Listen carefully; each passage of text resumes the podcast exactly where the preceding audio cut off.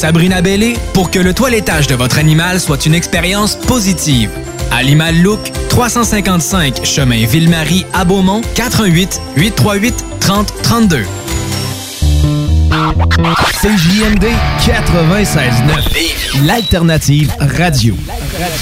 Talk, rock and hip-hop. Mesdames et messieurs, ladies and gentlemen, sur les ondes de CJMD 96.9, en CJMD 96.9, c'est l'heure du spectacle. It's showtime! Vos animateurs, your host, le numéro 52, number 52, Kevin Dulac! Et le numéro 36, the number 36, Del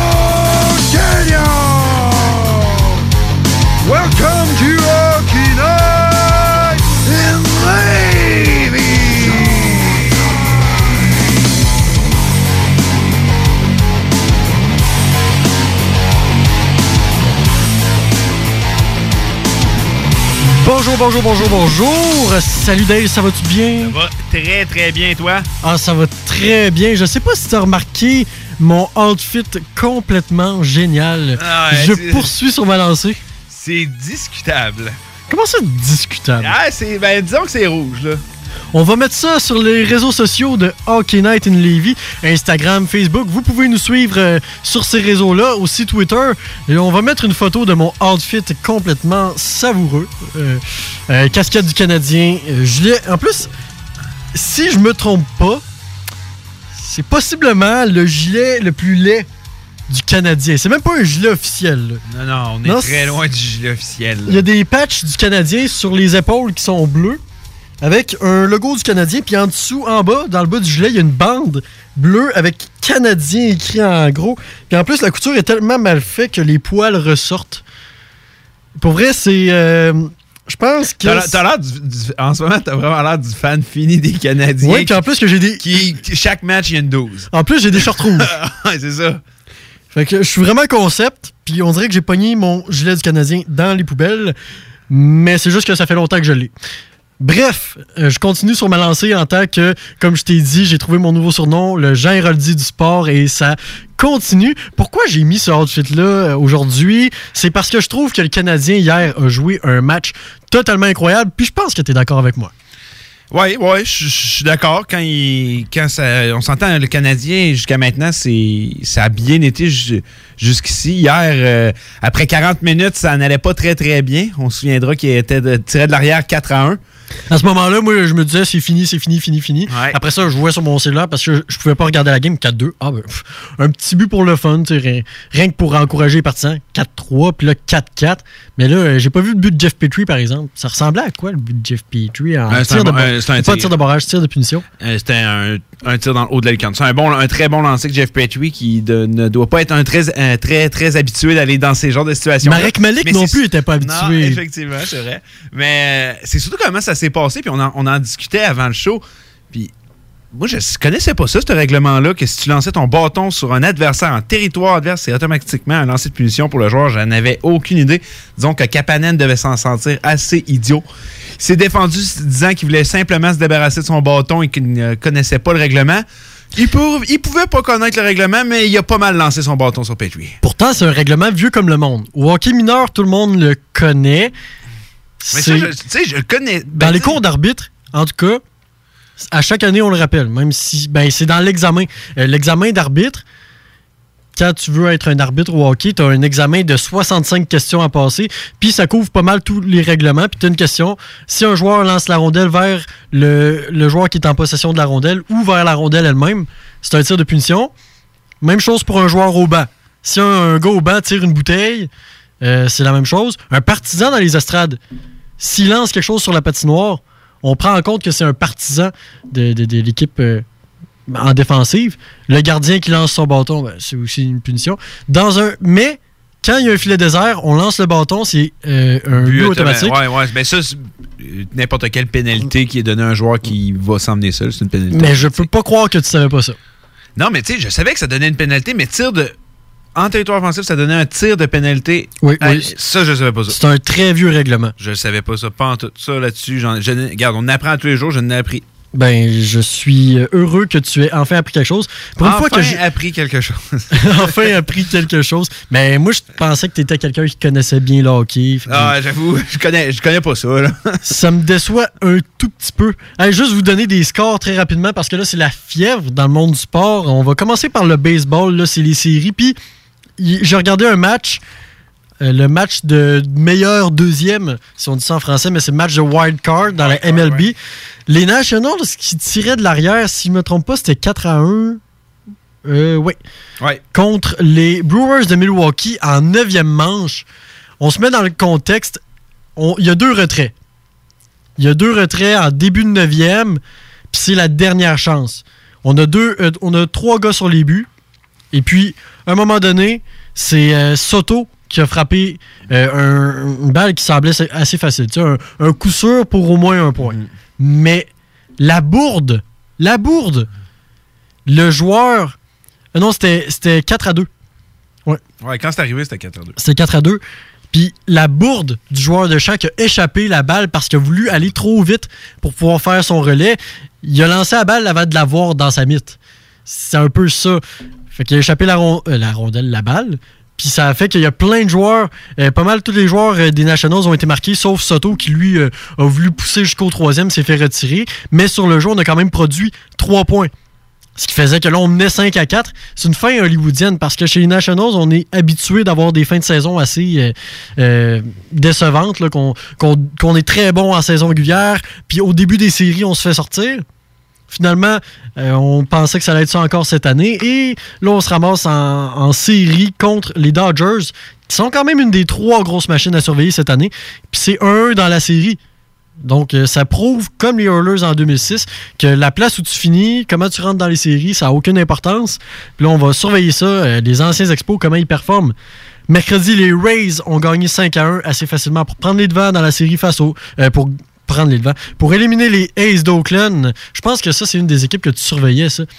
Ben, J'ai toujours un. un- Ben, surveillé. Ben, que, que tu disais qu'ils pouvaient causer une surprise? Je, je les voyais causer une surprise. Euh, le lanceur, on s'entend, il était quasiment déjà éliminé après deux manches, que ça a été une sortie effroyable. Mais moi, j'ai toujours eu un faible pour eux à cause du, du film Moneyball. C'est aussi simple que ça, mais. euh, euh, les mais c'est quand même impressionnant parce que c'est un match, deux équipes avec, des masses salariales tellement basses. Ils jouent devant des gradins vides. Puis les deux équipes sont quand même là. Ben, ont eu la chance. Il y a une des deux équipes qui a réussi à se rendre pour les séries. On sait tout, tout ce qui entoure les Rays cette saison. On- à quel point ça va pas bien dans le plan. En Ben, plus, euh, Stephen Brofman était euh, au, à Oakland. C'est Oh. le propriétaire des Rays qui l'avait invité pour aller voir le match parce que là, on sait qu'il y a des discussions que les Rays pourraient peut-être disputer. Je crois que c'est la moitié de leur match à domicile à Montréal. Ouais, ouais, ça c'est une rumeur qui Ça, c'est à euh, partir, pas de la saison prochaine, mais l'autre d'après, je crois. Je crois aussi, ouais. Donc, c'est ça les discussions. Pour ça que là, le propriétaire des Rays a invité euh, Bronfman pour essayer de, de, de- de faire un peu de, courto- de, de courtisanerie, de, de, court- courtiser, hein, de, le courtiser. ouais, d'aller le cruiser un peu. Là. Hier, euh, hier, les Yankees qui ont battu les Twins assez facilement. Les Yankees, ça, c'est la deuxième de trois équipes qui va être menaçante. Les Astros, eux, 3-1 contre les Rays de Tampa Bay. C'est donc 2-0 pour les Yankees et 2-0 pour les Astros dans leurs séries respectives. Ça va se terminer très rapidement. Et les Braves qui ont gagné euh, 3-0 contre les Cards, 1-1 dans la série. Et les Na- Nationals, comme je l'ai dit, ont gagné 4-2 contre les Dodgers, ce qui fait que la série, c'est 1-1 Midget 3, les Chevaliers qui ont très bien commencé leur fin de semaine. En fait, c'était mercredi, pas la fin de semaine pantoute. Ils jouaient euh, au Collège Notre-Dame, c'est-à-dire à Rivière-du-Loup. Et ça a été une, une très grosse victoire. Euh, on a pu les voir aller un peu, les Albatros, euh, depuis le début des matchs pré-saison. Pas une grosse équipe, vraiment pas une grosse machine. Le match était à la portée des Chevaliers. Puis c'est ce qu'on a euh, euh, prouvé encore hier. Très grosse euh, hier, mercredi, très grosse performance de la part des Chevaliers. Mais vendredi, on l'a échappé contre les Estacades qui vont être une des grosses machines à surveiller. 4 à 1. Le Blizzard, eux, vendredi, est en action contre les élites de Jonquière. Puis ça a été un match très serré, mais pas un match de gardien de but. Ça s'est terminé 5-4. Hey Dale, euh, tu sais, toi, Cal McCart, t'es un gros partisan de ce gars-là. Comme j'arrête pas de te le dire à chaque émission, son nom c'est Kale. Oui, mais moi, je suis orgueilleux. puis je suis pas quelqu'un qui écoute les conseils de mon co-animateur. Mais oui, pour répondre à ta question, oui, effectivement. Puis t'aimes pas ça quand les gens parlent un peu euh, contre la jeunesse de McCart. De puis- McCall, ouais, contre, Ouais, de euh, Cal McCart. Puis t'aimes pas ça quand. On va pas passer chaque émission à se, à se chicaner parce que pour vrai. Ben là, il y euh, en a deux dans la ligue, dont un avec les Canadiens. Fait que ça se peut qu'on en parle une couple de fois. Je vais fermer ton micro pendant toute l'émission. À un moment donné, ça sera pas long que ça va arriver. T'aimes pas ça quand les gens euh, insultent, pas, pas insultent, mais parlent contre le fait que les joueurs sont jeunes. On en parle que- souvent que c'est la jeunesse qui prend de plus en plus de place. Puis on dirait qu'il y a comme un clash d'opinion rendu à l'époque où on est. Euh, j'ai- moi, j'étais pas né en 1995. Je sais pas si les amateurs de hockey qui avaient vécu les années 50-60 avaient vraiment un très gros clash avec les amateurs de hockey des années 80-90. Fait que je me dis que euh, aujourd'hui, il y a deux visions du hockey. Il y a la vision de ceux mettons, qui ont vu jouer Wayne Gretzky, Mario Lemieux, qui est un hockey totalement différent. Puis il y a la nouvelle école. Mais est-ce qu'il y a une des deux euh, une des deux visions qui est meilleure que l'autre? Est-ce que tu me comprends? Non, non, pas du tout. C'est les deux. euh, moi, je, je- je pense que je sais où, euh, vers où tu t'en vas avec ça, mais non, il n'y en a pas une qui est meilleure que l'autre. Euh, la diversité dans des. Quand tu as la chance d'avoir plusieurs opinions, des personnes qui ont vu des trucs de leur façon, qui ont de l'expérience, d'autres qui, oui, sont plus jeunes, mais ont vraiment vieilli et grandi dans la nouvelle réalité d'aujourd'hui qui est le hockey. Quand tu peux avoir la chance de mélanger ces deux opinions-là, là, je pense que c'est là que tu peux avoir des conversations intéressantes. Tu peux relever des points que tu penserais pas aller chercher nécessairement. Euh, donc, pour répondre à ta question, non, il n'y a pas un qui a plus raison que l'autre, mais je pense que les deux ensemble, ça fait une bonne équipe. On a-tu assez de diversité d'opinion ou. euh, parce que, comme par exemple, là, mettons, je te dis, euh, McCarr, là, il est pas prêt à jouer dans LNH. Non, là, je suis pas d'accord. tu sais, il, il est jeune. Il a quoi Il est rendu à 20 ans Il est né en 98. ouais, Bon. Michael, il a 20 ans. Il a 20 ans. Faudrait qu'il aille dans la Ligue américaine. Est-ce que c'est encore un point qui se vaut aujourd'hui? Dans la nouvelle réalité de la Ligue nationale d'aujourd'hui, Tu sais, mettons. Jack Hughes, il est premier show au total. Capo, Caco, il est deuxième show au total. Est-ce que ton troisième show au total, tu l'envoies dans la Ligue, dans la Ligue américaine pour se développer? Non, tout dépendamment du camp qu'il y a. Ben, probablement, tu peux pas l'envoyer directement. sait ça. Là. Faut qu'il ait au moins 20 ans. Non, mais ça, c'est, c'est sûr. Mais euh, pour répondre à la question, non, First, euh, ça change rien. Regarde, Villeno, là. Oui, ok, tu vas me dire, euh, les Jets n'ont aucune défensive. Mais je- Ouais, mais si Bufflin revenait, ça faciliterait les choses. Ben, ouais, non. Ça, on peut en parler si tu veux, mais tu sais, c'est ça, ça, juste pour donner l'exemple, si ça va bien, si le joueur produit, si le joueur travaille bien, bah, pourquoi pas avoir sa chance? On se rappelle des joueurs qui ont commencé leur première année, même si c'était pas le choix numéro un. Parce que là, on a Macar, OK, on a Dante Fabro qui vient de, euh, de sortir de l'université aussi. Euh, on a Adam Fox. Adam Fox. Euh, si on prend l'exemple de Kotkaniemi, Zvechnikov, Ketchuk l'année passée, Suzuki. tous des joueurs de 18 ans qui arrivent dans la LNH. Mais si je te ramène, mettons, euh, 15 ans en arrière, on est en 2004, tout le monde a des pantalons avec des pattes d'éléphant un peu, euh, puis euh, des, des lunettes rectangulaires. Euh, T'as Niklas Kranval qui joue dans la Ligue américaine. Euh, T'as Yeri Udler qui joue dans la Ligue américaine. Les Red Wings de Détroit avaient une façon particulière de développer leurs joueurs qui était de, même si ton joueur il est exceptionnel, euh, Pavel Datsuk, là, il est arrivé en, en Amérique à 23 ans. Euh, Zetterberg est arrivé à 22 ans. C'est tous des gars qui ont fait tellement de développement, puis pourtant, c'est des bons joueurs. là. Des joueurs qui avaient un potentiel. Est-ce que ça pourrait se faire encore en 2019 de garder un gars que tu sais qu'il va être bon, mais de le laisser dominer pendant 3-4 ans dans la Ligue américaine? Ça, je pense que c'est beaucoup du cas par cas. Honnêtement, ça, c'est du cas par cas. C'est vraiment comme. Là, tu là, là, tu me parles. C'est intéressant ce que tu dis parce que Ken Holland, avec les Oilers, on a l'impression qu'il s'enligne un peu là-dessus. Evan Bouchard, il l'a renvoyé. Là, il l'a- rappelé, mais ça, c'est juste des questions à cause qu'il y a un joueur blessé. Il va, il va le, il va le ramener dans la AHL. Mais c'est un point vraiment intéressant que tu lèves. Mais c'est parce que c'est tellement rendu une ligue de jeunes. Parce que Ça- moi, je trouve que à moins que tu sois un exceptionnel, mettons, t'as 20 ans, là, puis t'es mon premier choix, je sais pas, là. Je regardais Kotkaniemi, 18 ans l'année passée, puis je sais pas si c'est la bonne affaire pour un jeune, 18 ans, d'aller avoir une première saison d'une trentaine de points, de se faire critiquer. Puis, tandis que moi, je le, je le garderais encore quelques années à l'écart. À l'écart des critiques. Tu sais, c'est pas un joueur exceptionnel, mais c'est un très bon joueur. Il faut le laisser se développer. Par exemple, je prends Daline. Daline, t'envoies pas ça dans la Ligue américaine à 20 ans. Non, mais c'est. mais si t'es pas un joueur exceptionnel, moi, je t'envoie dans la Ligue ben, américaine. de là que je disais, c'est du cas par cas. Mais tu sais, les joueurs, mettons, pas exceptionnels. Mais toi, tu me parles, les gars, repêchés première ronde, là, que tu me parles, ou tous les jeunes? Ben, c'est sûr que t'es repêché en septième ronde. euh, je- mais ce que, que ce que je te dis, c'est, tu sais, t'as un joueur en qui tu crois, mais il y a 20 ans, puis tu te dis, OK, il est très, très bon. Mais c'est toujours bon, mettons, de le laisser Ben, dominer. C'est sûr que si tu te fies aux Oilers qui ont fait année après année avec les Yakupov, tout ça, il aurait à peut-être- 18 ans. Il il- aurait peut-être dû en laisser un peu de temps une coupe après ça. C'est probablement que ça aurait été bon. Puis, tu sais, on s'entend, Taylor est un joueur dominant, Nugent Hopkins, McDavid, Dreisaitl. Mais Dreisaitl, c'est un que finalement, il avait remis dans HL, mais il l'avait fait commencer, puis que ça allait vraiment pas bien. Ils l'ont mis dans HL, il a, il a très bien produit, puis ensuite, c'est envenu dans la Ligue nationale. Donc, moi, je, moi, je continue à dire c'est du cas par cas. Euh, si le joueur. C'est pour ça que les neuf matchs sont là aussi. C'est pour ça que les. euh, qu'on offre la, chance aux joueurs de jouer les neuf premiers matchs, voir si, ah, OK, est-ce que je suis capable de m'établir dans le système de l'équipe, de m'établir Ligue nationale? Puis on y va de l'avant. On se rappellera Anthony Duclair qui avait bien commencé, puis il les avait dépassés, ces neuf matchs avec les Rangers. Puis après, ça s'avait gâté, finalement, à retourner dans les juniors. Fait que, tu sais, moi, je pense que si un joueur connaît un bon camp de recrue, un bon camp d'entraînement, on peut lui laisser sa chance, puis c'est de voir comment il réagit. Je pense pas que neuf matchs, ça peut, ça peut scraper la carrière d'un joueur. Là.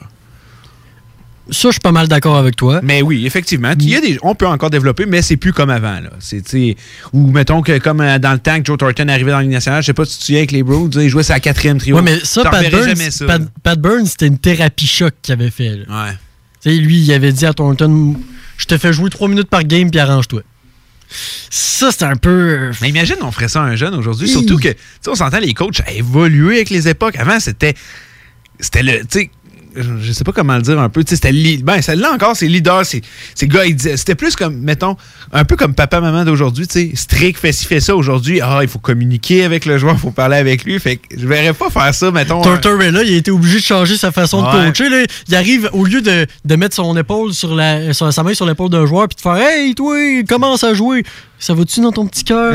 Parce que. Tu te sens bien aujourd'hui? Hein? Claude, as-tu besoin d'un petit peu d'énergie, là? Parce que, sérieux, moi, je vais t'encourager. Ah, ouais, embarque sur la glace, t'es capable. Tu sais, c'est Tortorella ça, est hey. rendu doux comme un agneau parce que ça plaît pas aux joueurs. il serait plus dans la Ligue nationale, puis c'est un, c'est un excellent entraîneur, là, on se le cachera pas, c'est un excellent entraîneur, euh, John Tortorella. Mais il serait plus dans la Ligue nationale s'il n'aurait pas été capable d'ajuster ça.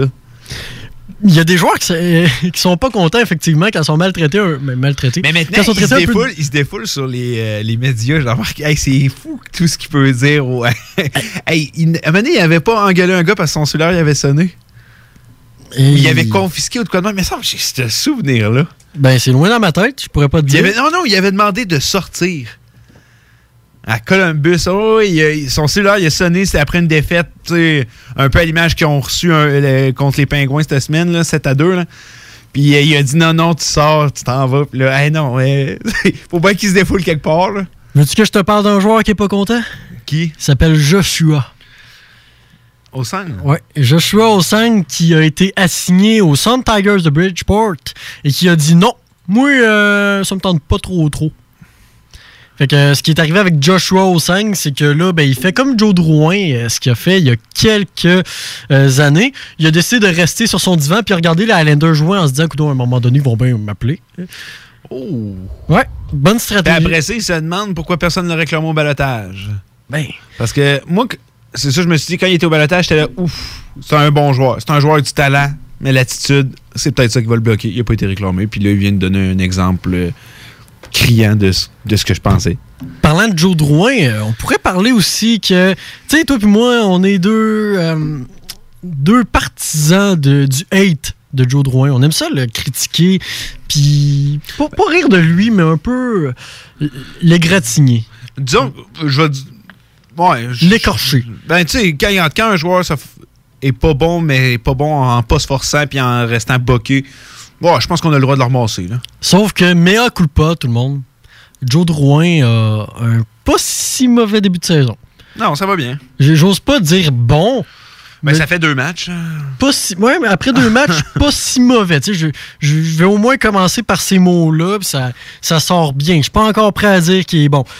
Des matchs euh, où il s'est compté beaucoup de buts, on voit beaucoup ça en début de saison. Mais les Pingouins, hier, 7 à 2 contre les Blue Jackets. Les Sabres, hier, 7-2 contre les Devils. Capo Caco qui euh, ne fait absolument rien pour l'instant, euh, malgré que son équipe a gagné 4 à 1. Et il s'en compte des buts, puis ça, c'est sans compter la victoire impressionnante des Oilers hier contre les Kings.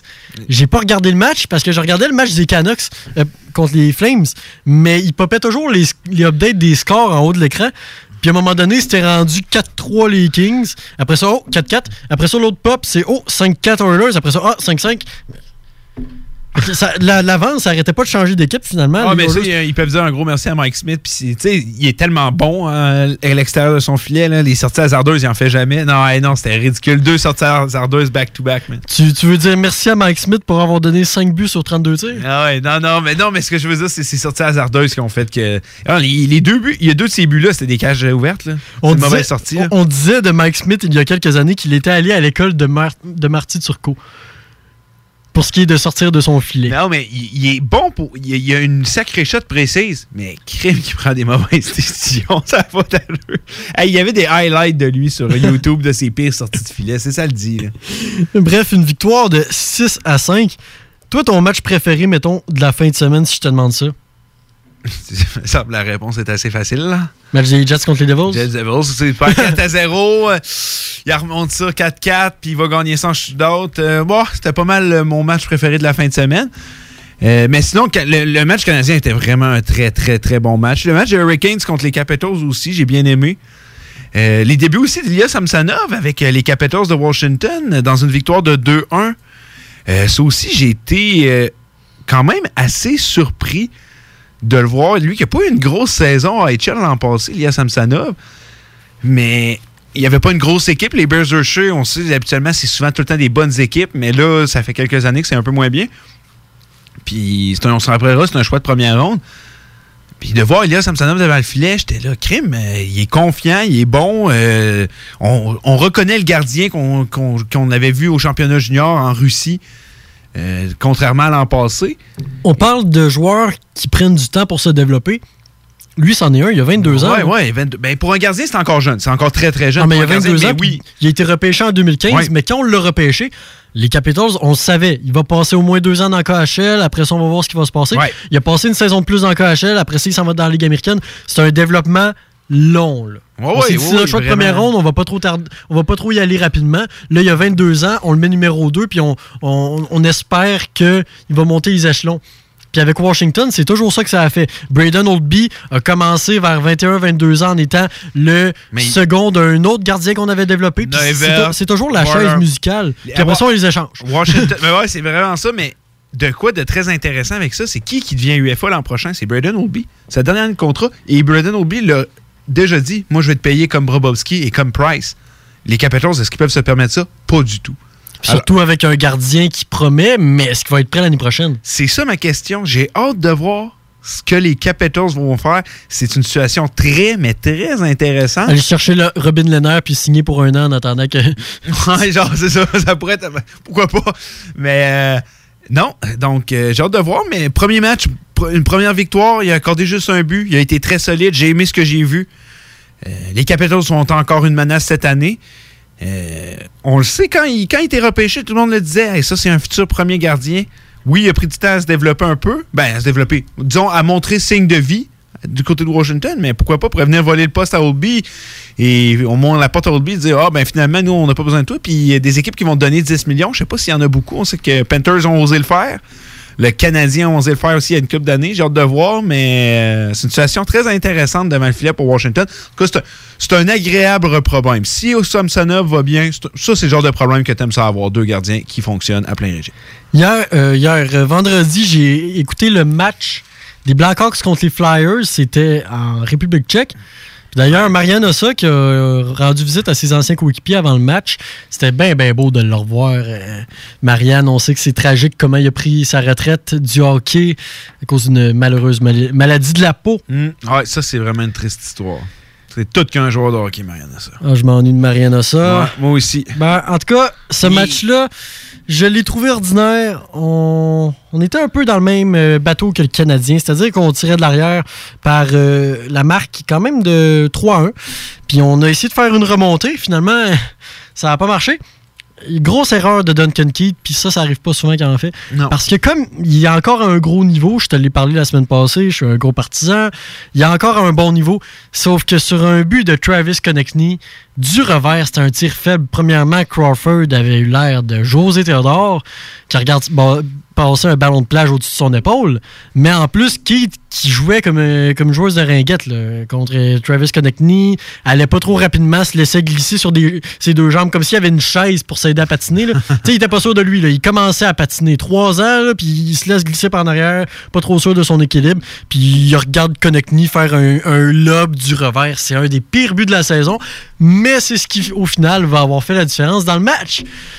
Un match que j'ai bien apprécié, mis à part pour ce but euh, extrêmement dégueulasse. On va faire une toute petite pause, déjà, ben oui. Puis après, euh, je vais avoir un quiz des connaisseurs pour euh, Dale en ce qui concerne la saison 2018-2019.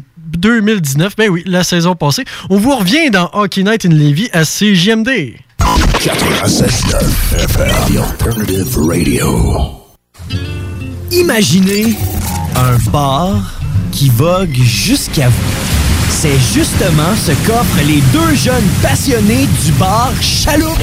Entre autres, tout est possible pour eux, de la formation d'employés au partez chez vous. La bonne bouffe est chose courante, le bon vin aussi. Il y a même des sommeliers pour le pote. Pourquoi pas investir un peu dans les bons drinks? Le bar Chaloupe a d'excellents prix en plus. Bar Chaloupe! Bar Chaloupe! Trouvez-nous sur Facebook. Bonjour, ici Maxime Dionne, vice-président associé entreprise à la Banque nationale et président d'honneur du Gala Jeune Entrepreneur Banque nationale de la Chambre de commerce de Lévis. Le Gala Jeune Entrepreneur Banque nationale vise à reconnaître le parcours d'un jeune entrepreneur, cadre, gestionnaire ou chef d'équipe de 40 ans et moins de la communauté d'affaires de Chaudière-Appalaches. T'es un véritable leader, tu fais preuve d'audace, de persévérance et tu t'impliques auprès de ta communauté. On attend ta candidature d'ici le 27 septembre minuit. Toutes les informations se retrouvent sur notre site web gala-jeuneentrepreneur.ca.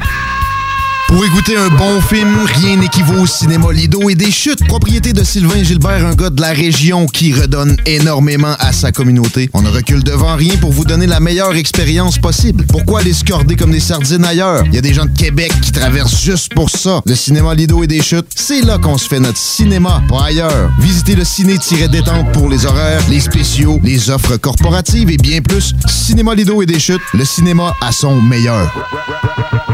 Vous avez besoin d'une salle pour organiser un événement, une conférence, un banquet ou simplement un party mémorable. Le complexe de glace Onco de Lévis a tout ce qu'il faut. Évidemment, vous connaissez déjà la qualité de leur installation sportive, mais le complexe de glace Onco a tellement plus à offrir. Le de glace Onco, plus complexe qu'on pense. Complexedeglace.com Station-service Crevier, ouvert tous les jours de 6h à 23h. Du 18 au 20 octobre, courez la chance de gagner un voyage de chasse à l'orignal, un karaoké ou une carte cadeau Crevier d'une valeur de 50 au nouveau dépanneur Crevier Express à la station Multi-Énergie située au 2055 Route Lagueux à Lévis. Sortie 305 sur l'autoroute 20. Sur place, café gratuit tout le week-end. Automobilistes, électromobilistes et camionneurs sont les bienvenus au nouveau site. Nous voulons vous rencontrer à la station-service Crevier du 18 au 20 octobre au 2055 Route Lagueux. Faut que tu passes au dépanneur. Va chez Lisette. Tous tes besoins vont être comblés, mais il y a tellement plus. Tu vas gagner du temps. 850 sortes de bières, des aliments congelés, des fromages frais, puis du vin. Va pas au dépanneur. Va chez Lisette. Profite-en pour une petite coupe de cheveux ou de barbe. Il y a même de la pose d'ongles. Arrête de faire un tour. Tu iras plus voir ailleurs. Dépanneur Lisette. 354 rue des Ruisseaux à Pintendre. 837 4347. CJMD 96.9 Lévis. Quand j'ai créé le programme de lecture obligatoire afin d'obliger chacun de vous à maintenir une bonne discipline intellectuelle, certains se sont moqués de moi. capitaine. On me disait que c'était ridicule, que jamais je réussirais à faire lire un livre à quelqu'un comme Bob, par exemple. capitaine, je- Eh bien, aujourd'hui, nous avons la preuve que je m'étais pas trompé. Bob a lu un livre et va nous en faire le résumé. On vous écoute. En fait, euh, c'est pas euh, vraiment un livre que je vais résumer. Là. Je- j'ai- en fait, j'ai lu le derrière de la boîte de céréales. là. Scrunch, Plouf, Et l'intrigue était vraiment compliquée. Hein? C'est l'histoire d'une colonie de ripoffés qui se baigne dans 8 onces de lait quand tout à coup... Vous avez lu un derrière de boîte de céréales. Oh, mais c'était tout un défi. Vous devriez voir les mots qu'il y a là-dessus. J'ai failli me fouler la bouche en disant le mot riboflavine. Non, non, non, non, ça va, ça- Oui, ça va, merci, merci, merci, Bob. Ah, Flavien, maintenant. Euh, moi, euh, j'ai- lu un livre sur, euh, sur la confiance en soi qui s'intitule euh, Quand on veut, un autre peut. Ah, ça, ça a dû vous aider, hein? 96. Ça, c'était dans une galaxie près, c'était dans une galaxie près de chez vous. euh, je pense la meilleure émission de toute l'histoire euh, de la télévision québécoise. Ouais. Bon. Disons que ça, ça a été un classique. Ouais, un petit classique. Hey, euh, ça, c'est notre club de lecture qui commence. Toi, qu'est-ce que tu as lu aujourd'hui? T'as-tu lu euh, Quand on veut, un autre peu? Ouais, ouais, ouais. Hey, ça, ça m'a tellement aidé, ce livre-là. là. Pour vrai, pour ma confiance en soi, de savoir que quand je peux faire de quoi, que, que si je veux faire de quoi, il y en a un autre qui peut. Wow. Incroyable. Qu'est-ce que tu as lu cette semaine pour notre club de lecture d'Al? Euh, J'ai lu, euh, dans le fond, l'histoire de Zachary Bolduc, s'est joint à l'Océanique? Qui est ce Zachary? C'est un choix. C'est un joueur qui avait été repêché par euh, l'Océanique de Rimouski, mais tout le monde savait que lui, il voulait aller jouer dans la NCA. Donc, il est sorti beaucoup plus tard qu'il aurait dû. Et l'Océanique s'est dit on va le tenter, on va le tenter. C'est un joueur qui a énormément de talent, qui, euh, ma foi, genre, aurait, aurait pu être un joueur très dominant pour euh, la LHGMQ, mais on le sait, il voulait s'en aller à NCA. Et finalement, c'est un appel d'un certain Sidney Crosby envers le jeune garçon qui l'aurait convaincu d'aller jouer à Rimouski. Et c'est ce qui est arrivé. Bolduc fait maintenant partie de l'équipe de Rimouski. Il a même marqué son premier but, si je ne m'abuse. Et euh, c'est pour dire que l'ancien capitaine de l'Océanique, même après toutes ces années, continue d'aider la formation de l'Océanique. On sait qu'avec Alexis Lafrenière et plusieurs bons joueurs, on sait que Lafrenière, c'est sa dernière année, je vous le confirme. Vous l'aurez su ici. Lafrenière ne retournera pas avec l'Océanique. Hey, t'es-tu sérieux? Je le savais pas! Donc, euh, c'est une belle acquisition pour l'Océanique. Et ça va être de voir euh, si le joueur peut performer, mais ça, c'est pas de quoi qui m'inquiète. C'est un coup à la Malatesta, un peu. Un peu. Ça ressemble beaucoup à ça. Ça ressemble énormément à ça. Euh, Sauf que si Sidney Crosby t'appelle puis dit, euh, mettons, euh, non, Dale, tu ne dois pas acheter de chien, tu dois mener ta vie de célibataire, tu vas, hein? Tu vas faire quoi? Tu vas-tu acheter un chien ou tu vas pas acheter de chien? Sais? Si, mettons, avant de t'acheter ton chien. Si là- Crosby m'appelle et Ouais. me dit ça? Ben non, pas Crosby. Je sais que t'aimes pas Crosby. Mettons Ben, que- oui, j'aime Crosby. Ah oui? Bon, non, mais mettons que Nathan McKinnon t'appelle puis dit Tu veux t'acheter un chien, achète-toi pas de chien, tu fais une erreur. Tu vas-tu t'acheter un chien? Ben, j'ai déjà un chien, mais. non, mais je sais, euh, mettons. sais, je veux sais. dire, quand tu t'es acheté ton chien, là, Mettons que, mettons que McKinnon m'aurait dit appelle-le pas, tu fais une erreur. Ben, probablement, j'aurais dit trouver ça bizarre qu'il m'appelle pour ça, là, mais. Ouais, non, mais McKinnon, Mais il McKinnon, là, OK, bon, il est bien, bien, bien au courant de ta vie, puis euh, on, on sait pas pourquoi, mais il est au courant de ta vie, OK? Ah. Je veux Euh, dire, ça, c'est l'influence, quand même. Ouais, ouais, ouais, probablement. Ah, McKinnon m'aurait dit ça, je pense que j'aurais dit, ah, il a raison. Tandis que si Serge Beausoleil t'appelle puis dit Hey, euh, viens jouer pour moi dans mon équipe. Ouais, c'est sûr que l'influence, c'est différent. Fait qu'on peut dire merci à Sidney Crosby. Moi, j'ai lu euh, quelque chose de bien plus intéressant. Parce qu'on va en perdre de plus en plus des joueurs québécois et canadiens pour l'NCA dans les prochaines années. Oui, on en a plusieurs exemples, des gars qui passent, euh, euh, qui jouent dans, la, dans le midget 3 à 16 ans, même s'ils sont bien trop de calibre, juste pour aller jouer dans la NCAA Ouais. d'après. Ça dénature un peu, je pense. Pas, pas dénature, mais ça fait en sorte qu'il y a des équipes qui sont meilleures que d'autres juste parce qu'ils ont des joueurs qui s'en vont Mhm. jouer à un autre niveau, puis ça fait des inégalités. Ça a Ah, un vous- impact sur le midget 3. Ouais, il va falloir. on- ça va être à suivre dans les prochaines années, mais c'est ça s'enligne pas pour se régler. Là. Le- la NCA s'en vient de plus en plus. euh, comment je dirais ça? Ça donne envie d'y aller. Là.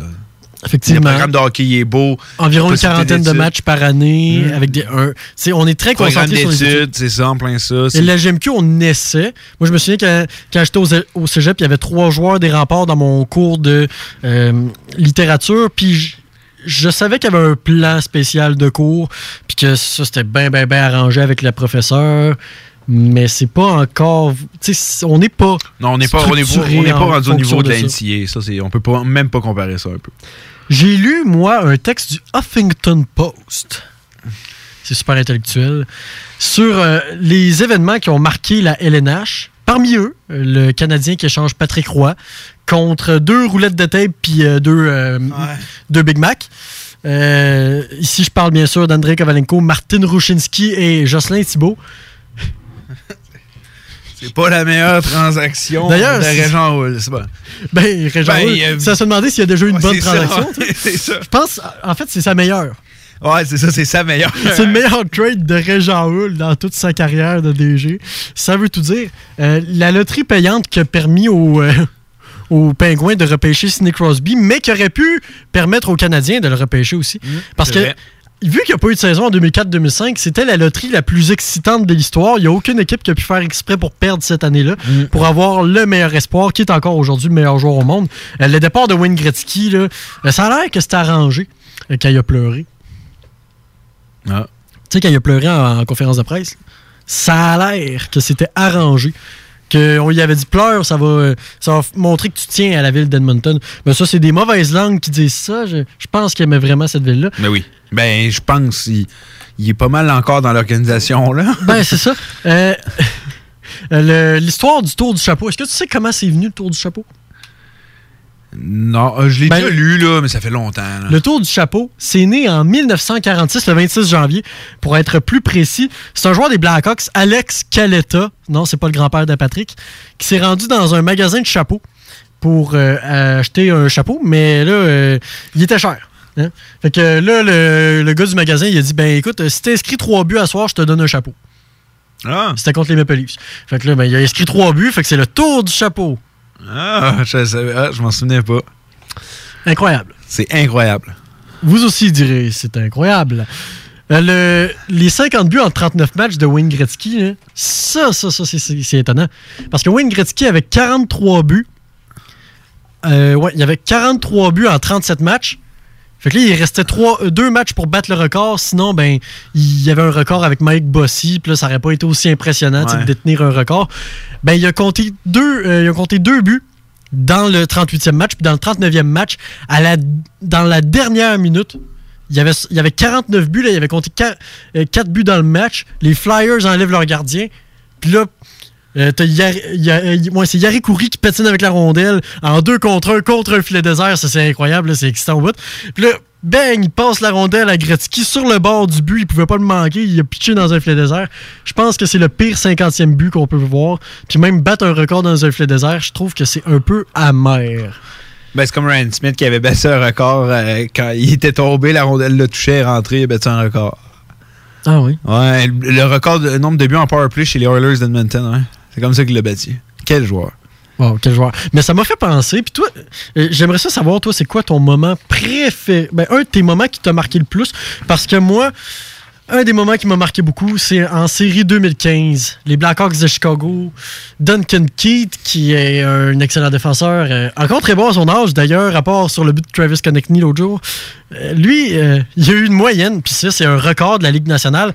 En série, c'est lui qui détient le record pour la plus grosse moyenne de minutes jouées. C'est 30,31 minutes.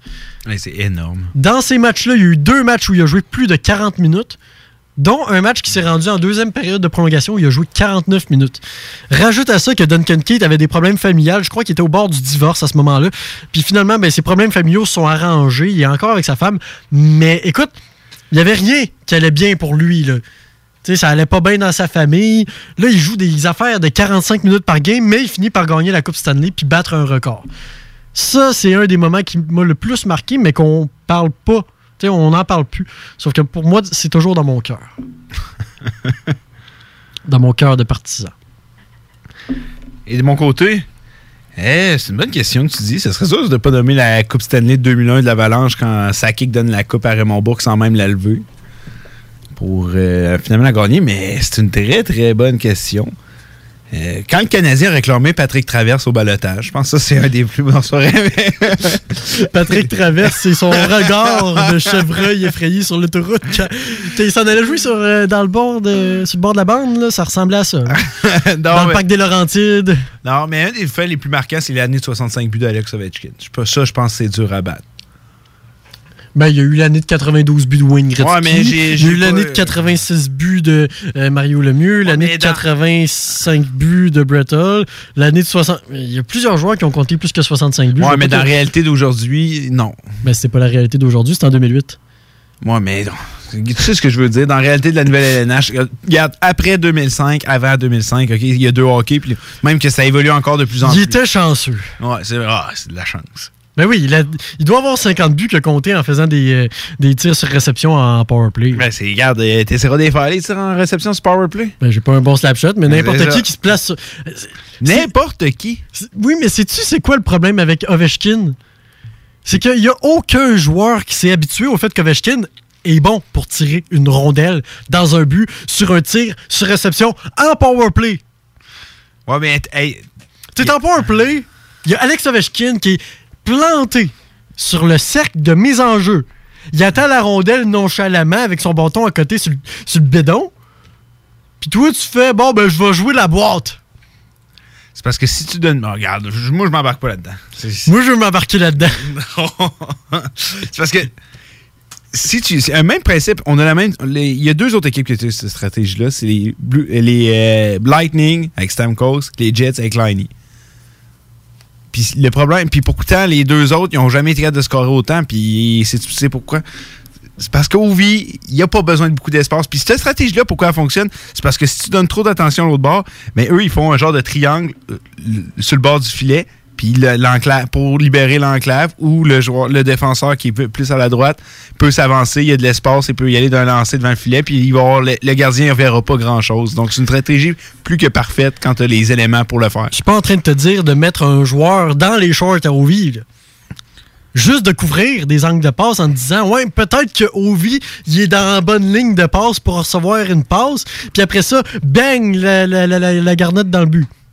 C'est ça le problème. Mais tu sais, Ovechkin n'est pas un joueur. euh, Bon, je sais que je suis pas crédible en disant ça, mais bon, euh, on, on va repasser, je pense. hein. on repasse là-dessus. Mise en place de la saison 2018-2019, c'est parti. Hey, on est-tu en retard? Rien Hey, qu'un hockey, tu enfin commencé? Hey, que j'avais hâte. Moi, j'étais plus capable. Pourtant, là, ça fait déjà. Tu sais, il y a déjà des équipes qui ont trois matchs de jouer, puis on dirait que c'est hier que je me disais, coudon, ça va-tu recommencer à un moment donné? Puis ce qui va arriver au final, c'est que la saison va avoir passé vite. J'ai l'impression. Est-ce que Carter Hart va être le sauveur à Philadelphie cette année, d'après toi? Euh, c'est une, bonne- c'est une très très bonne question. On le voit un peu comme ça et je pense que c'est pas la bonne façon de voir Carter Hart. Euh, je crois que c'est un joueur en développement. J'ai pas aimé tant l'été des Flyers. J'aurais aimé les voir être plus patients un peu. Euh, faut pas oublier que le gardien qui est devant le filet, il a 21 ans, 20, 21, il a 21 ans. Euh, c'est très très jeune pour donner beaucoup, beaucoup, mais beaucoup de responsabilités à un jeune gardien comme ça. Euh, oui, c'est un jeune prodige, c'est un jeune qui va exceller dans les prochaines années, probablement l'un des futurs ou le futur meilleur gardien de la Ligue nationale. Euh, mais je le vois pas comme le sauveur, je le vois comme un projet, comme un joueur qu'il faut développer, prendre son temps avec lui. Oui, il va devenir dominant. Il ne deviendra pas à 30 ans. Probablement qu'à 23, 24, ça risque déjà de s'approcher de l'élite. Donc, euh, moi, si les Flyers le voient, on dirait qu'on le voit un peu comme un sauveur, vu comment on a les transactions qu'on a fait, les signatures, Kevin Hayes qu'on a donné beaucoup, mais beaucoup trop d'argent, beaucoup trop longtemps. Lui-même l'a dit, si je suis ici, c'est parce qu'on m'a overpayé. Allez, être le, le directeur général, j'aurais été pas très content de voir une sortie comme ça d'un de mes joueurs, mais euh, moi, je crois pas que c'est un sauveur. Moi, je crois que c'est un projet puis qu'il faut le développer, mais ça, l'avenir, ça, ça, monte. On s'entend depuis qu'on que je suis Fleur, j'ai jamais vu. Le seul gardien qui a eu de l'allure pendant un an, ça a été Roman sais.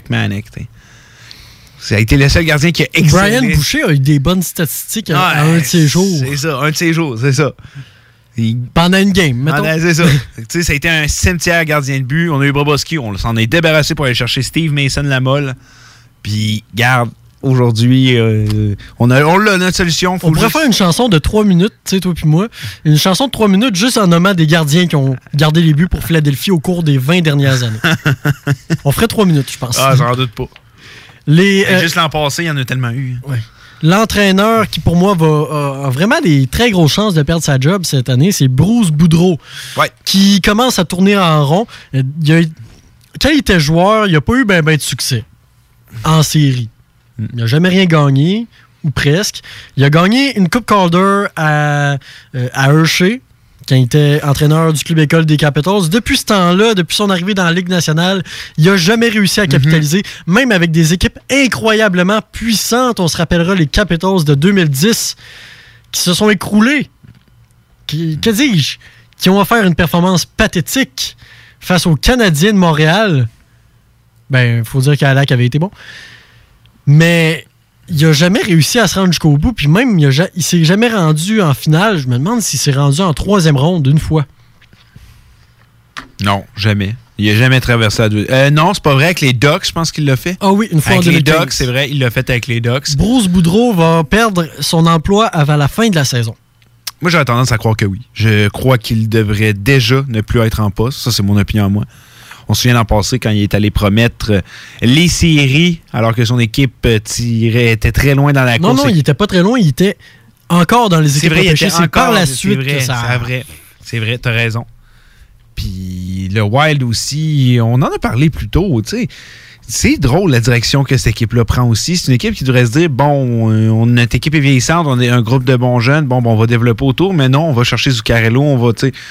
C'est des drôles de, décisions, je pense, qui est en train de se prendre en Minnesota. Je pense qu'on va garder Bruce Boudreau pour environ toute la saison parce que je peux pas croire qu'ils se disent en ce moment on a un club pour faire les séries. Ils en ont pas un. Ils ont un club vieillissant, ils ont un club fragile, ils ont le gardien le plus overrated dans ma tête dans les, fil dans les filets. Puis euh, je vois Bruce Boudreau perdre son emploi à la fin de la saison. Très certainement. Je pense que c'est un gars qui. Comme tu, tu l'as tu l'as vraiment bien décrit, c'est un, gars qui a du, sa- saison, il a du succès en saison régulière, mais en série, ça marche pas. Ça, c'est depuis qu'il est joueur. Hey, ben oui, oui, oui. Il a été à Washington, euh, Anaheim, Minnesota, puis ça a été les mêmes résultats partout. Avec des bonnes équipes. Mais c'est sûr que le fait que, tu sais, quand tu regardes sa fiche en saison régulière, ça donne envie. Puis, tu sais, Barry Trotz, on aurait pu dire la même chose. Hey, c'est un gars qui, en saison régulière, il avait toute qu'une fiche, il n'a pas gagné. Puis finalement, il a réussi à gagner le dernier match. Donc, ça peut être de quoi. C'est dur, de dire à cet entraîneur-là, hey, je vais te mettre dehors. Puis je pense que c'est pour ça qu'il est encore là aujourd'hui. Lula Moriello a jamais eu de la misère à le faire. hein? Non, Lula Moriello, non, non, non. Larry Robinson, qui a une saison de 47 victoires, 20 défaites. Ah, tu perds en première ronde, t'es dehors. Ah, Barry Trotz, ben, donné, Claude Julien, son équipe était pas premier. Ben Puis oui. il l'a renvoyé. Claude Julien, sa seule année avec les Devils, c'est une saison de 46 victoires, 22 défaites, je pense. Il est sacré. Ouais, mais lui, Brother l'avait dit. il- C'est pas pour rien qu'il n'est pas allé travailler avec les Devils tout de suite, parce qu'il voulait rien savoir de travailler avec Lula Moriello. Un Fait que, cimetière Trotz, d'entraîneurs, les euh, ouais. Devils. Les Barry Trotz, d'après moi, n'aura pas une aussi longue euh, longévitude avec les Islanders qu'il y a eu avec les Preds. Et ça sera pas à cause de l'âge, mais probablement un certain Lamoriello. Mais. Donc, euh, si on perd en première ronde cette année, ça va être. euh, ça le encore, le- ça risque de ressembler à ça. Puis il y a une équipe qui va aller le chercher, puis ça va être un très bon entraîneur. Mais, euh, mais non, mais tout ça pour dire, euh, moi, c'est dur de renvoyer un entraîneur avec une fiche gagnante comme ça, parce que c'est des entraîneurs qui ont le plus de victoires de l'histoire de la Ligue nationale. là. Mais en série, vraiment pas. Mais regarde, ça, risque, ça va être un dossier à suivre pour le reste de la saison, ça c'est certain. Est-ce que Toronto a une équipe, puis là on va se projeter en séries éliminatoires, est-ce que Toronto a une équipe pour finalement battre Boston?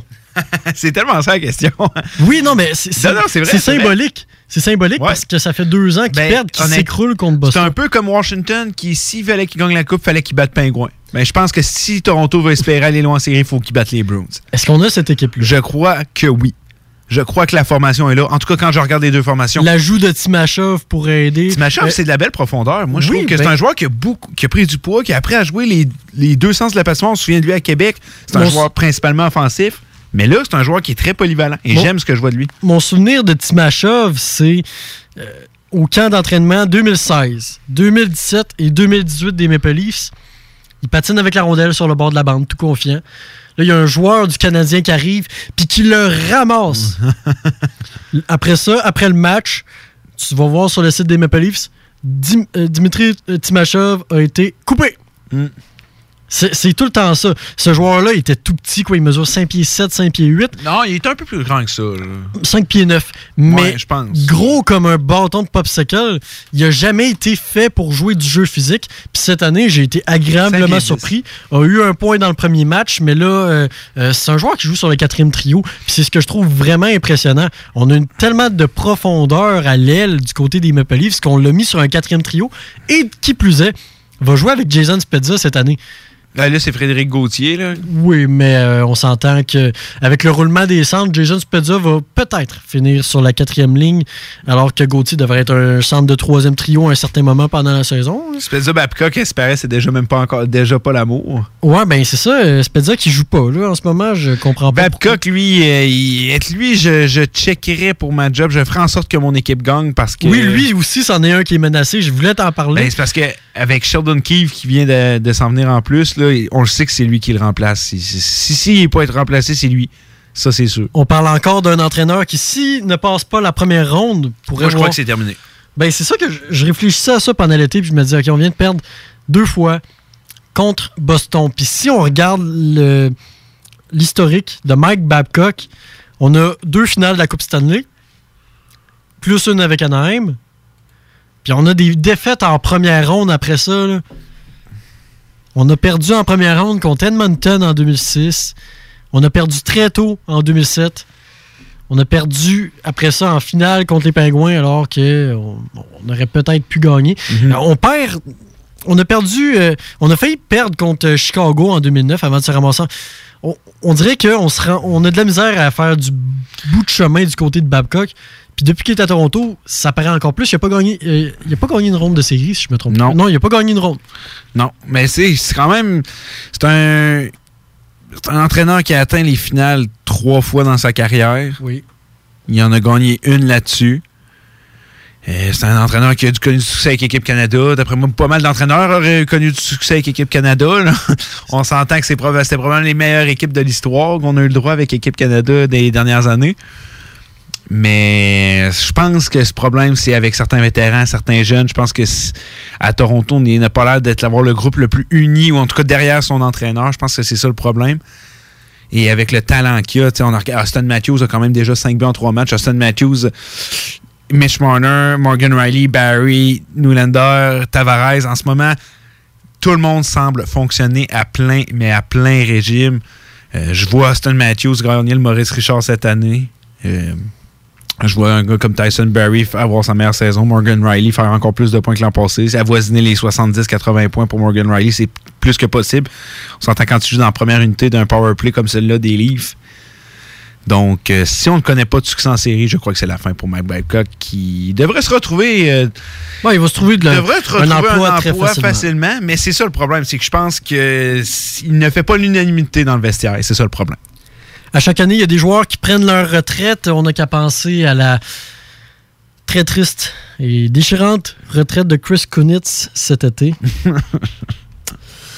Ou encore, euh, il y a des joueurs cette année qui n'ont pas vu leur contrat être renouvelé. Ben, pas contrat être renouvelé, mais qui n'ont pas vu de contrat, euh, d'offre de contrat arriver sur la table. On n'a qu'à penser à euh, Pominville. Dion, Dion, euh, Jason, Pominville, Thomas, Vanek. Et des gars comme. euh, ouais, exactement. Euh, Il y a des gars comme Ryan Kessler que leur euh, carrière, euh, bon, elle va passer sur la liste des blessés. Hein? Ouais. Et Brooks Orpik qui s'est retiré. Ce qui fait en sorte que je me demande qui sont les prochains à faire une conférence de presse puis dire moi j'en ai assez du hockey. Je pense que Jason Spezza, c'est pas mal sa dernière Jason année. Spezza, ça, c'est clair année. et Ça, c'est net. clair. Mark Letestu pourrait se retirer euh, à la fin de cette saison-là. Lui qui joue pour les Jets. Ben, moi, je pensais que c'était déjà la fin. Il fait pas mal, là, mais mettons que je, je prendrai un autre joueur à sa place. Est-ce qu'André Markov ou Jason Pominville vont se trouver un contrat? je penserais pas. Ce serait surprenant. Un qui, d'après moi, c'est la dernière année, c'est Joe. Joe Thornton. Surtout si les Sharks. euh, c'est pas, c'est pas le début de saison espéré, je pense. L'as-tu vu? Ouais, ils sont moins 9 après trois matchs. L'as-tu vu aller dans le premier match? Euh, moi, j'ai regardé le premier match des Golden Knights contre les Sharks. Et Joe a pas l'air de s'être entraîné beaucoup cet été. Non, honnêtement. euh, Il a l'air de s'être fait amputer les deux jambes puis de patiner sur des jambes de pirate. là. Ben, je pense que c'est un peu. un- Tu sais, c'est parce que c'est jamais, ça n'a jamais été un joueur qui avait besoin d'être le pourcentage. Ça n'a jamais été le joueur le plus rapide. Jamais, jamais, jamais. Puis Non, mais là, c'est incroyable. Ben, c'est ça, mais même dans une ligue qui s'est toujours de plus en plus rapide, il a été capable de sortir son lot parce qu'il a un hockey IQ des plus phénoménal. C'est un passeur incroyable. Mais là, ça va pas suffire. Puis il s'est protégé. en- Ben, c'est ça. Je pense un peu à l'image de Jagger, que même s'il avait plus le patin, il a été capable de quand même connaître du succès dans la Ligue nationale, mais on- à la fin, il ne suivait plus du tout. Ben, je pense que Joe, ça s'en vient pas mal là. Je pense que c'est la fin pour. euh, ce grand, ça va avoir été un des plus grands passeurs, l'un des plus grands passeurs de sa génération. On voulait au moins le voir faire un dernier tour de piste Ouais. pour faire, bon, OK, C'est c'est l'année tournée d'adieu. C'est c'est ouais, effectivement. Et est-ce que c'est l'année de trop pour euh, Joe Thornton? Sais, comme Derek Jeter avait fait ça, une tournée d'adieu à sa dernière saison. Fait que Joe Thornton va se pointer dans tous les arénas et faire bonjour, bonjour, j'ai été content de jouer devant vous, chers partisans qui ne prenaient pas pour moi. Et euh, je vais pouvoir euh, prendre ma retraite euh, à la fin de la saison. Tu sais, au moins, lui, je peux comprendre. Il se dit, les Sharks sont une bonne équipe. euh, je veux une dernière chance de gagner la coupe. Mais quand tu repenses à un gars comme Mike Modano qui avait été avec les. Tu sais, il avait sa coupe, il est allé avec les Red Wings, puis c'était pas très beau à voir. Effectivement, c'était. Surtout quand tu as passé toute ta carrière avec ben, les Stars, j'allais dire de Dallas, les North, en tout cas l'organisation des Stars, là, qui était autrefois les North Stars. Puis ta dernière année, ça va faire ça là, alors que tu as déjà ta coupe, que tu sais, on le savait que tu suivais plus. Moi, je trouvais ça ordinaire. là. Je trouve que c'était pas, pas, sa meilleure décision. Il y a un grand sage qui m'a enseigné un jour que la mémoire est une chose bien compliquée, qui fait en sorte qu'on la mélange souvent et qu'on a, de- qu'on a tendance à se perdre dans la ligne du temps ou encore à oublier des choses qu'on croyait si importantes et qui finalement ne le sont pas tant. Dale, j'ai une question pour toi. OK. Est-ce que tu te souviens de ta saison 2018-2019? Ben, je peux te dire que les Blues ont gagné la coupe, Ouais, mais c'est pas une de mes questions, ça. mais. J'ai un petit pas mal ça. quiz pour toi. Alors, est-ce que tu es prêt à répondre à mon quiz? ok, ma petite madame. euh, non, mais c'est ma voix d'Yves Corbeil, ça. Question numéro 1. Quel exploit a accompli Duncan Keith et Brent Seabrook le 11 décembre dernier? Euh, premier de défenseur à jouer plus de 1000 matchs. Oh my god! Il y a des cas de trucs, et ça, j'en souviens. C'est incroyable. Je te donne un high five. Ah. Oui, c'est c'est incroyable. Euh, non, c'est une très bonne réponse. Ouais, c'est quand même. hey, quelle, longévité pour ces deux défenseurs. Ben oui, c'est le plus beau couple de la LNH. Ouais. Ben Ça oui. perdure, ça Bon, il y a- perdure. Il y, a Malkin Crosby, euh, Backstrom Movie. Rantanen, puis. euh, Ouais, mais ça, c'est un jeune couf, ça. Ouais, ça- Rantanen, mais Ils sont encore à lune de miel. Ils se font des petits bécos, là, puis hein, ils sont tout le temps pognés ensemble, puis tu les trouves gossants. Ouais, ça n'a ouais. pas d'allure. bon, question numéro 2. Contre qui? Bon, ça, ce- celui-là va être facile. là. Nino Niederreiter a été échangé. Victor Rask. Quel échange de merde. Encore une une autre bonne réponse. Victor Rask qui produit comme ça n'a pas d'allure le meilleur échange du, euh, du défunt DG. Au défunt.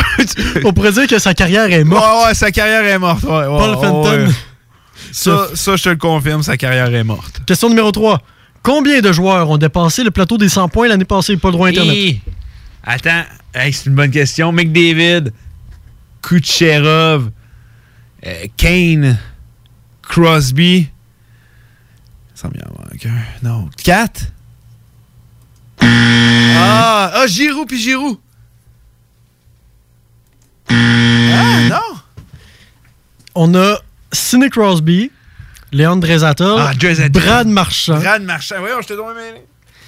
On a ensuite de ça McDavid, Kucherov et le cinquième m'échappe, mais il y en a six. Il y en a eu 6. Six. Aïe, aïe. Incroyable, mais vrai. Question numéro 4. Maintenant, euh, qui s'est présenté au camp du Lightning avec la même shape que Brett Hull? Ah, euh, Brett Hull en 2019, là. C'est-tu Slater? Non, non, non, non, non, Non, non, attends, attends, attends, ah, D- euh, Dutchin? Félicitations! Jake Dutton, qui depuis ce temps-là est passé aux Ducks d'Anaheim, puis aux Blues de Saint-Louis, on dit qu'il a perdu son 35 livres d'excès. Question numéro 5. J'ai quitté les sabres pour lutter contre la maladie mentale et je ne suis jamais revenu. Ah, c'est Berglund. Hmm. Félicitations. Et il n'est pas revenu. Non. Pas cette saison, en tout cas. Question numéro 6. qu'est-ce que Philippe Zadina a promis après son repêchage? Et ça, c'est très drôle. Euh, qui allait marquer. euh, euh, attends, attends, non. C'est qu'il allait. Attends, il allait marquer plein de buts contre le Canadien puis toutes ces, toutes ces teams qui, qui l'ont pas drafté. Ah! Ben, ça, je te donne un point 9 sur 1. OK. Parce qu'il a dit je vais remplir le filet contre les sénateurs puis les Canadiens. Ouais, c'est ça. Pour les faire regretter. Ouais, c'est ça. Et est-ce qu'il joue? non, Pas encore. pas tout. Là, c'est la plus difficile. Puis, euh, vu que c'est la plus difficile, je sollicite nos auditeurs s'ils veulent aider un peu Dale parce que ça va être extrêmement difficile. Il y a. euh, fait que si vous voulez nous aider, hein, aider Dale à donner la bonne réponse, c'est le 88 903 5969 ou sans frais le 1844 903 5969. Dale, combien de joueurs ont atteint le plateau des 1000 matchs la saison passée? Caroline. euh, Hey. 1000 matchs la saison passée. Je m'en souviens même pas d'un. Euh, Je vais dire un chiffre complètement aléatoire. 3. Plus. Ah, plus. J'en ai aucune idée. 7. Non. Plus. Plus que 7? Plus. 10. Plus. 12. Plus. 20. Moins. 15. Moins. 14. Oui! Ah. Hey, ça t'a juste pris 7-8 essais. Félicitations. Nomme-moi les maintenant. Ben, ben oui, c'est ça. non, mais nomme-moi ça au moins deux. Kunitz. Bravo. Euh... Puis, euh... hey, j'ai tellement aucun C'est facile. Euh, Facile, facile, facile, facile. Euh, Il y en a un qui jouait pour ta team, là. Une de tes teams. Une de mes teams. Une de tes teams. Hey, je Là, je te donne la réponse, c'est Brooks Orpik. Ah. Bien, j'ai eu la bonne réponse. Parmi les autres bonnes réponses, Thomas Plekanec, Duncan Ah, Keith, Ryan Suter, Jason Spezza, Jason Pomainville, Ron NC, Dion Faneuf, Trevor Daly, Thomas Vanek, Brooks Orpik, Patrice Bergeron, Chris Konitz, Ryan Kessler et Andy Kopitar. C'est 14 joueurs qui ont atteint le Hey, plateau. Andy Kopitar, déjà 1000 matchs quand Oui, même. mais c'était, je pense, dans l- avant, avant dernier match. OK. Ouais. Fait que là, il est rendu à 1002 matchs. C'est un beau chiffre. Question numéro 8, euh, c'est la dernière. Qu'est-ce que Patrick Laine a fait en novembre? Euh, match de 5 buts? Oui. Veux-tu que je t'en passe une dernière vu qu'elle Oh. était trop facile à ta... Ouais, vas-y. Quel record ont établi les Flyers? Indice, c'est un record qu'ils détenaient. Ah, on en parlait tantôt. Gard- Le nombre de gardiens utilisés. Et la, ch- la réponse, c'est. Attends. Et maintenant? 8. Hein? Cam Talbot, Carter Hart. Ouais. Ben Elliott, Studdards. On, on arrête là. Il y a Alex Lyon. Lyon. aussi, euh, euh, Nielsen. Ouais. En tout cas, c'est une très belle brochette de gardiens de but. Ah, Le- mais ça m'étonne tellement pas qu'il y ait le record aussi. À chaque là. année, ils, ils battent le record. Ils, ils- ils battent leur propre record du nombre de gardiens utilisés. C'est assez pathétique, mais avec Carter. J'ai eu combien risque- sur, 10, sur 9, moi? Attends, attends, là. Euh, t'as eu une mauvaise réponse aux 1000 joueurs, euh, mais 1000 points, 1000, 1000 matchs de J'ai joueurs? eu deux mauvaises réponses, je pense. T'as eu, eu, eu, eu, eu, eu, eu- Ben oui, voyons, t'as eu les 100 points, tu l'as pas eu. Ah, 100 points puis 1000 matchs. Exactement. Quand, quand c'est des chiffres, là, plus que deux chiffres. T'as quand même 7 sur 9. Quand même bon. Félicitations. Merci. Si tu pouvais avoir eu, si t'avais pu avoir des meilleures notes à l'école, euh, On serait pas ici aujourd'hui. Particulièrement à l'école de. hein, à notre école de radio, ça aurait été fun que tu aies des bonnes notes aussi. Bref, après ce commentaire un peu euh, chien, on va aller en pause et on vous revient tout de suite après. On va vous parler de. Coudon, euh, Alexis Lafrenière va-t-il être vraiment le premier choix euh, du repêchage? Restez là à Hockey Night in Levy. Talk, rock and hip-hop radio 96.9, l'alternative radio. Image Express. Vous voulez faire rayonner votre entreprise ou organisation? Image Express vous offre un service personnalisé et créatif afin de vous distinguer. Kiosque, bannière, enseigne, Image Express saura trouver des solutions créatives tout en respectant votre budget. Image Express, la façon efficace et abordable de s'afficher. Votre journal de Lévis vous suit partout. Soyez informés des nombreuses activités qui se tiennent dans notre grande ville grâce à notre édition papier, disponible dans votre Publisac ou notre édition numérique, disponible sur votre tablette ou votre cellulaire grâce à l'application Mon Journal Local. Informés et suivez votre actualité locale au quotidien au journaldelévis.com, sur notre page Facebook ou sur notre fil Twitter.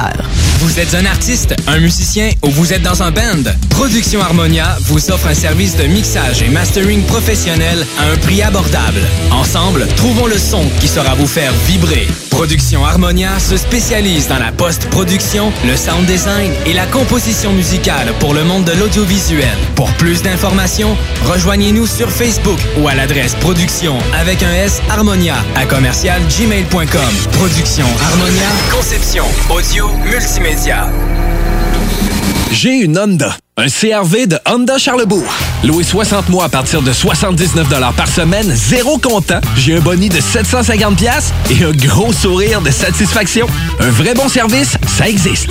Honda Charlebourg, autoroute de la capitale, sortie première avenue. Tu veux changer de style, regarnir ta garde-robe, t'es tanné de ton décor, t'as envie de nouveau. La ressourcerie t'offre une panoplie de vêtements, meubles, décorations. Viens visiter notre deuxième succursale située au 404 rue Taniata. 404 rue Taniata. En plus d'économiser, tu aides la planète en donnant une seconde vie à différents types d'articles. Il suffit d'une visite pour que tu sois charmé. La ressourcerie, tout au même endroit et au meilleur prix. J'ai pensé à un nom pour notre bébé. Moi aussi. OK, en même temps?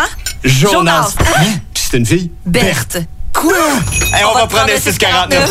Prochain tirage, 21 millions. Salut, c'est Tiggy. Là, je vous parle des boutiques L'Inventaire parce que si vous n'êtes pas encore allé, c'est le temps que je m'en mêle. Mes chums Manu, Louis et Lisanne sont rendus à trois boutiques aux Galeries sur Saint-Joseph puis dans le Vieux-Port. C'est pas pour rien que ça se développe aussi vite, c'est parce qu'aller là, c'est une expérience. Si t'achètes rien, t'as le goût de faire une donation tellement t'en as appris puis que ça t'a inspiré. Mais ça, c'est moi parce que j'y vais trop souvent. 99% du temps, tu ressors de là avec de quoi qui te facilite la vie, plus le cadeau pour la personne pour qui tu trouvais pas l'inventaire. Ah ouais! Ici Cornicula, vous êtes à l'écoute de CJMD FM 96.9 Lévis. L'alternative radiophonique. Fuck. Ouais, ma femme s'est poussée. T'es écœuré du hockey, dit. Écœuré du hockey. Je suis euh, désolé. Il n'y en aura pas de facile, ça a l'air.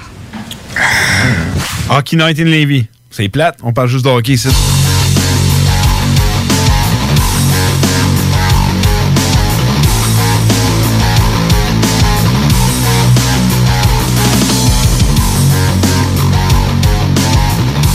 Moi, je trouve pas ça si plate qu'on parle juste de hockey ici.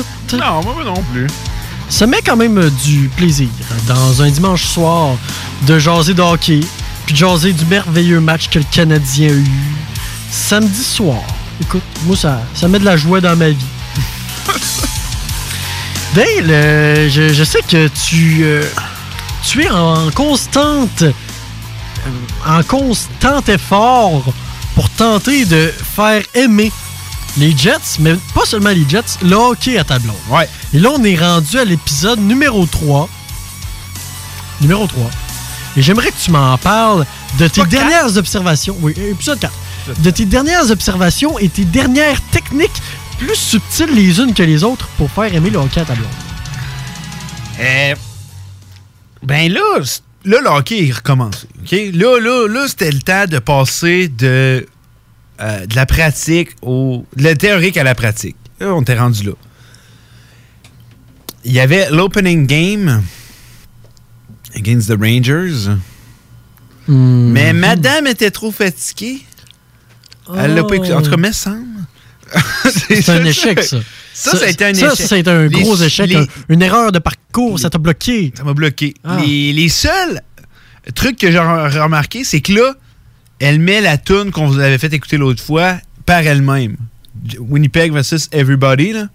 Là, elle le met par elle-même dans le char. Ça, là, ça, j'ai été très impressionné. Oui, mais les jeunes qui écoutent, qui écoutent du rap avec des paroles un peu vulgaires, ça. ça veut pas dire qu'ils aiment les, les, les affaires vulgaires qui parlent d'un Ouais, c'est ça. Donc, est-ce que c'est un signe qu'elle aime le hockey ou c'est juste un signe que ah, le beat est bon? Puis, je suis d'accord avec toi, je vais dans cette même direction-là. Mais, tout ça pour dire, là, après ça, elle elle on se parle de ça, je dis, oh, on va écouter une game de hockey ensemble, bébé. Elle dit, ah oui, je te promets, j'aurai pas mon sel dans les mains. Ce qu'elle n'a pas fait du tout. Elle n'a pas décollé son cellulaire. Et c'était la game des Devils, c'était 4-0. Puis elle a dit, ah, ça va mal. Puis là, elle, elle m'a vu un peu perdre patience. euh, vraiment peu. Un petit peu. euh. J'ai déjà été témoin de ça, puis je me dis pourquoi juste un peu? me semble que c'est beaucoup. Mais, mais je pense que le mot que tu voulais dire, c'est pas mal. Péter un câble. Fait que là, on est en retourné à Perdre contact avec la réalité. Ouais, hein, c'est un peu ça. Un petit peu, garde, euh, j'ai des excès de colère. Pas vraiment, là. C'est pas exactement ça qui est arrivé, là. Le- Il y avait déjà un trou dans le mur, ça n'a pas rapport. Puis, euh, non, non, non, mais pour être plus sérieux, parce que je l'étais pas.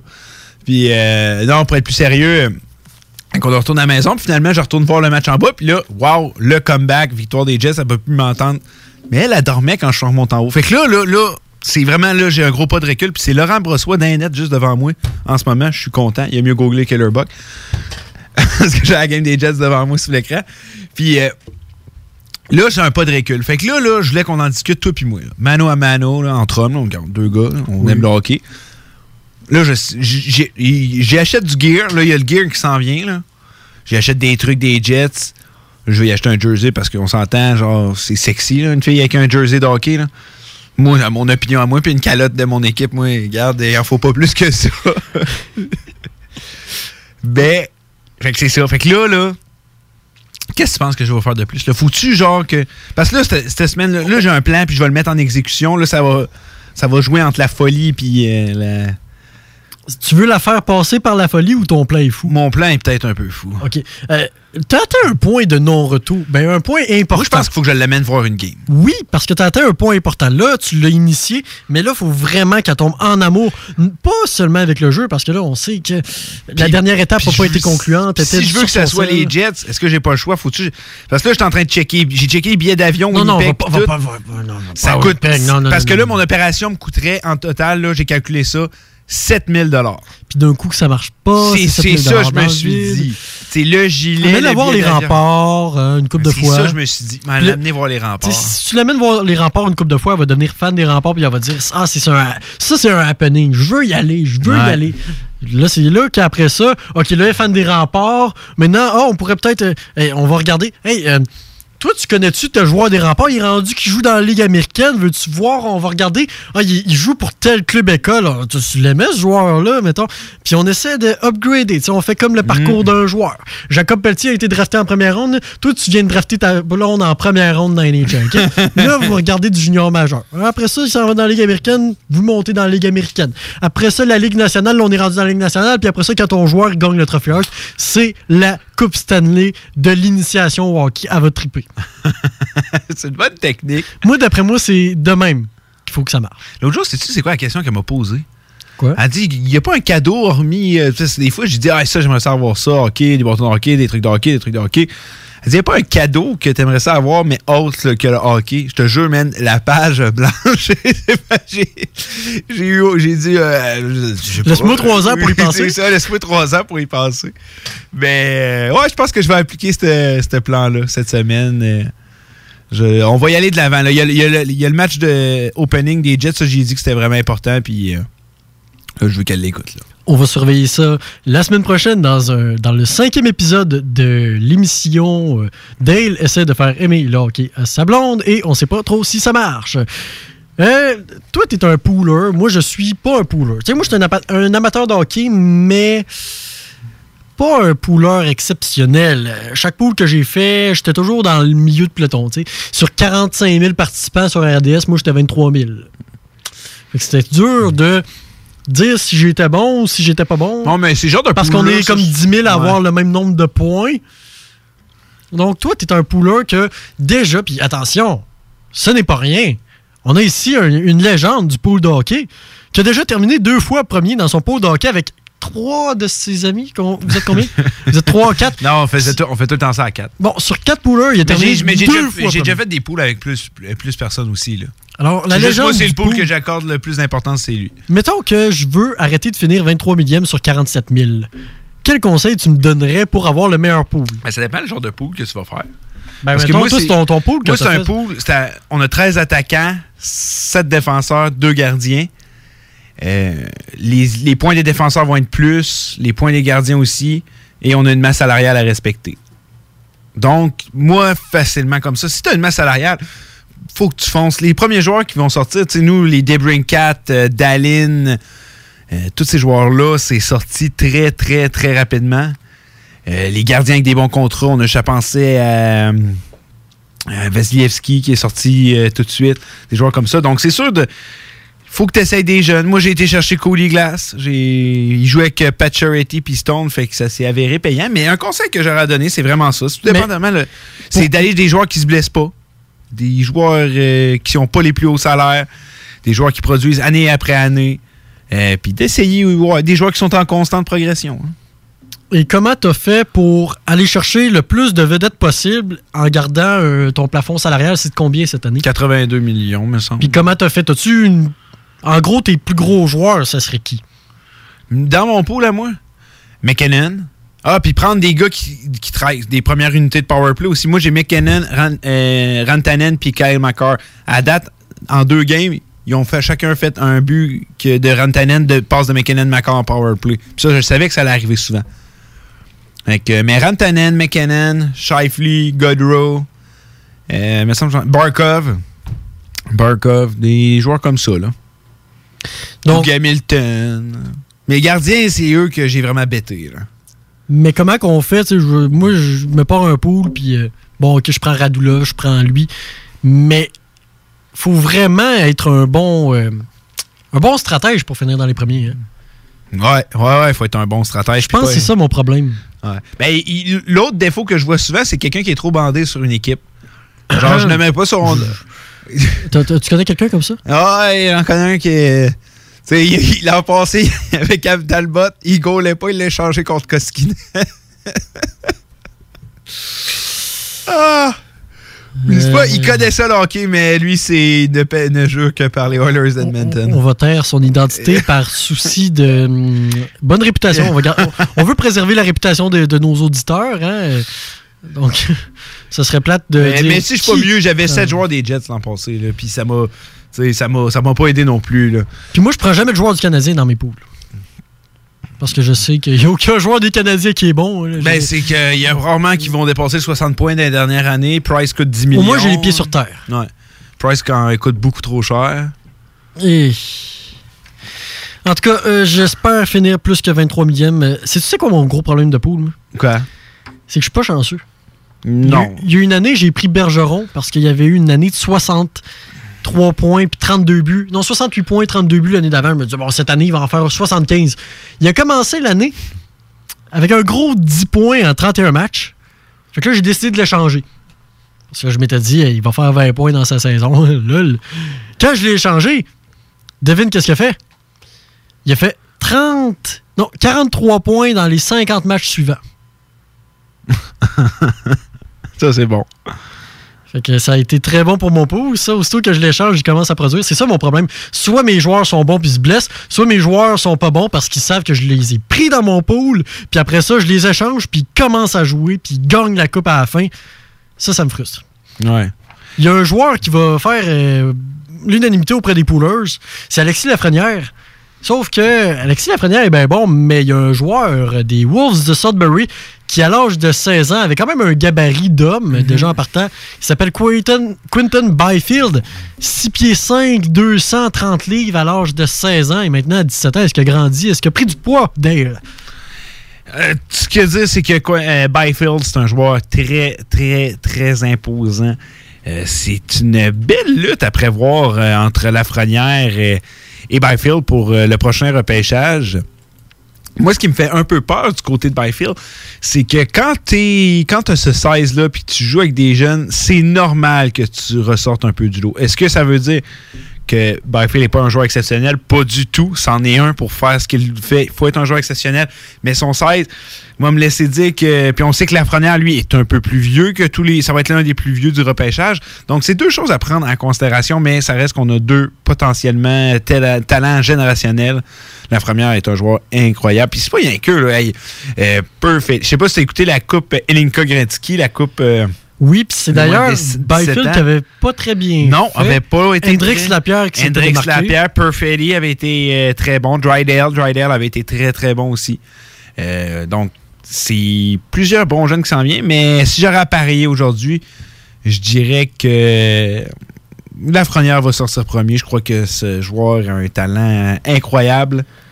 C'est un joueur unique en son genre et que ça va être le premier choix de l'encan. Qui, ça serait le fun de le voir atterrir dans une, une équipe comme Ottawa ou quoi que ce- ou, euh, Otta- Ottawa, je pense que ça serait une belle option. On sait qu'il y a beaucoup de Québécois là-bas. On sait qu'il y a beaucoup Surtout de qu'ils sont partis pour, pour lutter avec les Blue Jackets pour le dernier rang. Ouais, ça risque de ressembler. à- Blue Jackets, c'est. euh, ouais, ça, ça fait. À date, ça fait un peu pitié.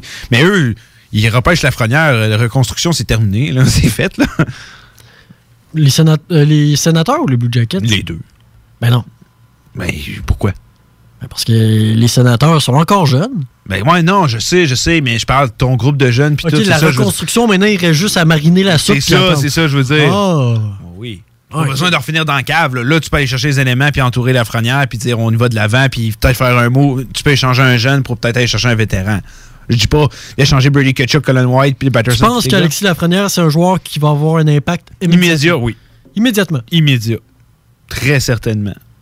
C'est un joueur qui. Oui, oui. Très certainement. Mhm. À l'image de Jack Hughes et Kako risque d'avoir cette année, même si pour l'instant, ils n'ont pas encore fait un point. Là. Parce qu'il y a des joueurs, euh, on- puis je prendrais l'exemple de Nico Ischier, qui est extrêmement dominant.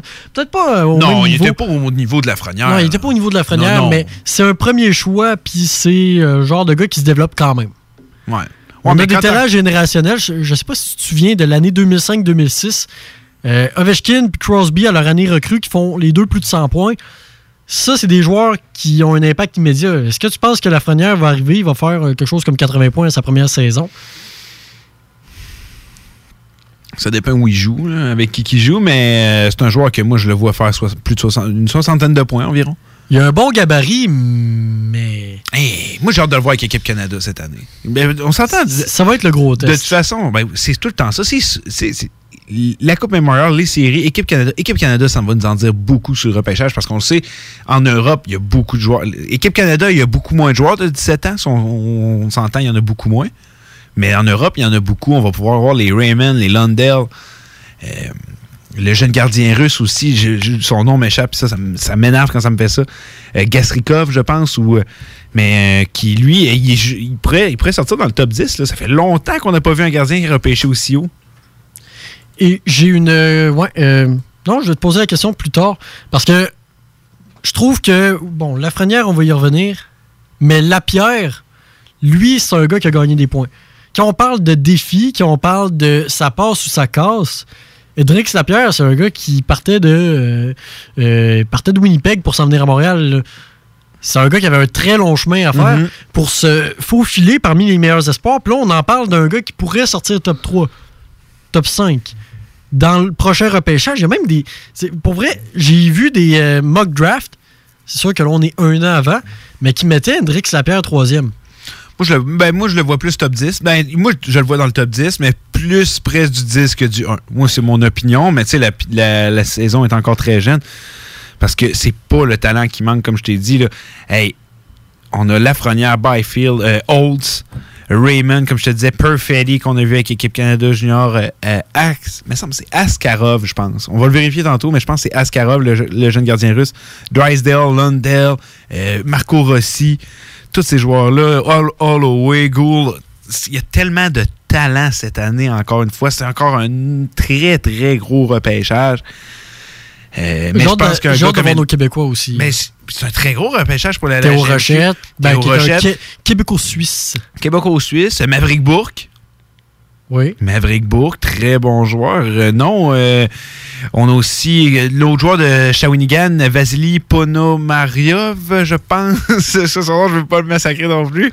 C'est un très beau nom à coucher dehors. Ouais, euh, Jérémy Poirier. On a plusieurs très, très gros joueurs de la, de la GMQ qui on va être très bien représentés. Justin Barron, c'est vrai. Justin Barron, qui est- on l'avait vu lui aussi avec, dans les moins de 17 ans. Euh, donc, euh, très bien représenté la LHMQ cette année. Des très beaux espoirs. Tu sais, on a le numéro 1. Ça, c'est cool. On a le numéro 1. là. C'est malade. C'est fun quand ça arrive. Puis ça arrive plusieurs fois. On a. C'est pas tout le temps des Québécois, mais Nathan McKinnon, Nico Scher. Tu sais, oui, la LHMQ, des fois, c'est. C'est rare que c'est nous qui vont sortir le plus de joueurs. On sait que la OHL, la NCA qui commence à en sortir de plus en plus. La dernière fois qu'un joueur québécois qui est sorti premier, c'est Marc-André Fleury. C'est vrai, effectivement. En 2003, ça Donc, fait 16 ans. Ça fait 16 ans. Oui, la LHMQ en a eu plusieurs, mais premier, premier, comme tu dis, le dernier, ça a été Fleury. Lafrenière pourrait être le prochain. Moi, je crois qu'il va l'être. En plus, un, un repêchage qui se passe où? À Montréal, donc ça tombe vraiment Mais bien. comment tu peux passer à côté de, je te rappelle, 6 pieds 4, 214 livres? C'est un gars qui peut euh, euh, juste se servir de son gabarit. Déjà, il a 7 buts et 9 passes en 16 matchs. Et il a 17 ans. ça va être très dur. Ça va être très, très dur. Puis l'équipe qui choisit Byfield over Lafrenière, est-ce que c'est un mauvais choix? Probablement pas tant que ça, non. C'est. C'est. T'as des très bons arguments, mais comment tu veux passer à côté de 6 pieds 1, 195 livres et l'un des joueurs avec une vision de jeu qui nous rappelle un peu de celle de Crosby dans le junior, je le compare pas, mais et un tir foudroyant, un joueur, le meilleur joueur de la LGMQ. Le, Il y avait des rumeurs qu'il l'envoyait jouer en Suisse même cette année. Ouais, c'est vrai, c'est vrai. Là, j'ai une Comme question. Austin Matthews avait fait. J'ai une question pour toi qui est de la plus haute importance. Pourquoi, euh, pour toi, qui est le meilleur joueur à ne pas jouer dans la LNH? C'est une très, très bonne. Excuse-moi, je suis en train de m'étouffer. Euh, c'est une très, très, très bonne question. Est-ce que c'est ma question qui t'a étouffé? Ouais, c'est ça. En fait, ça, m'a tellement surpris. Euh, le meilleur joueur à pas jouer dans la Ligue nationale, j'aurais tendance à dire peut-être Ilya Sorokin. Le gardien? Le gardien russe qui appartient aux Islanders qui euh, refuse de joindre la Ligue nationale. Pourtant, c'est sa dernière année de contrat. Moi, j'ai. j'ai euh, tu me connais le, les théories du complot. Moi, j'ai l'impression qu'on a amené Valarmov pour essayer de convaincre Sorokin à venir l'an prochain. Moi, c'est la petite impression que ça me donne avec les Islanders. Mais ouais, mon opinion, moi, je crois qu'Ilya Sorokin est peut-être le meilleur joueur qui joue pas encore dans la Ligue nationale. En plus, as-tu vu ses stats? C'est incroyable. c'est quel Des gardien- affaires de 1.07, 953 Ah oui. d'efficacité. Il y en a plusieurs qui pensent qu'il est meilleur que Vasilevski. Là. Hey, c'est un gardien Ah ouais, est- mais- oh, rapide, agile, toujours bien positionné. Euh, me rappelle beaucoup Brobowski, mais je dirais plus axé sur le positionnement que Brobowski. On Il sait- serait le meilleur gardien au monde. je crois que, en tout cas, s'il l'est pas, il est très près. Si vous le connaissez pas, allez pitonner Ilya Sorokin, allez checker des vidéos sur YouTube, voir ses statistiques. Les statistiques, ça dit déjà pas mal. Ça en dit. C'est sûr que c'est la KHL. Dites-vous pas hey, 1,7, 1,90, crime. euh, euh, Ben, en c'est la KHL, En KHL, tu as une moyenne de 2.10 puis t'es correct. T'es correct, c'est ça.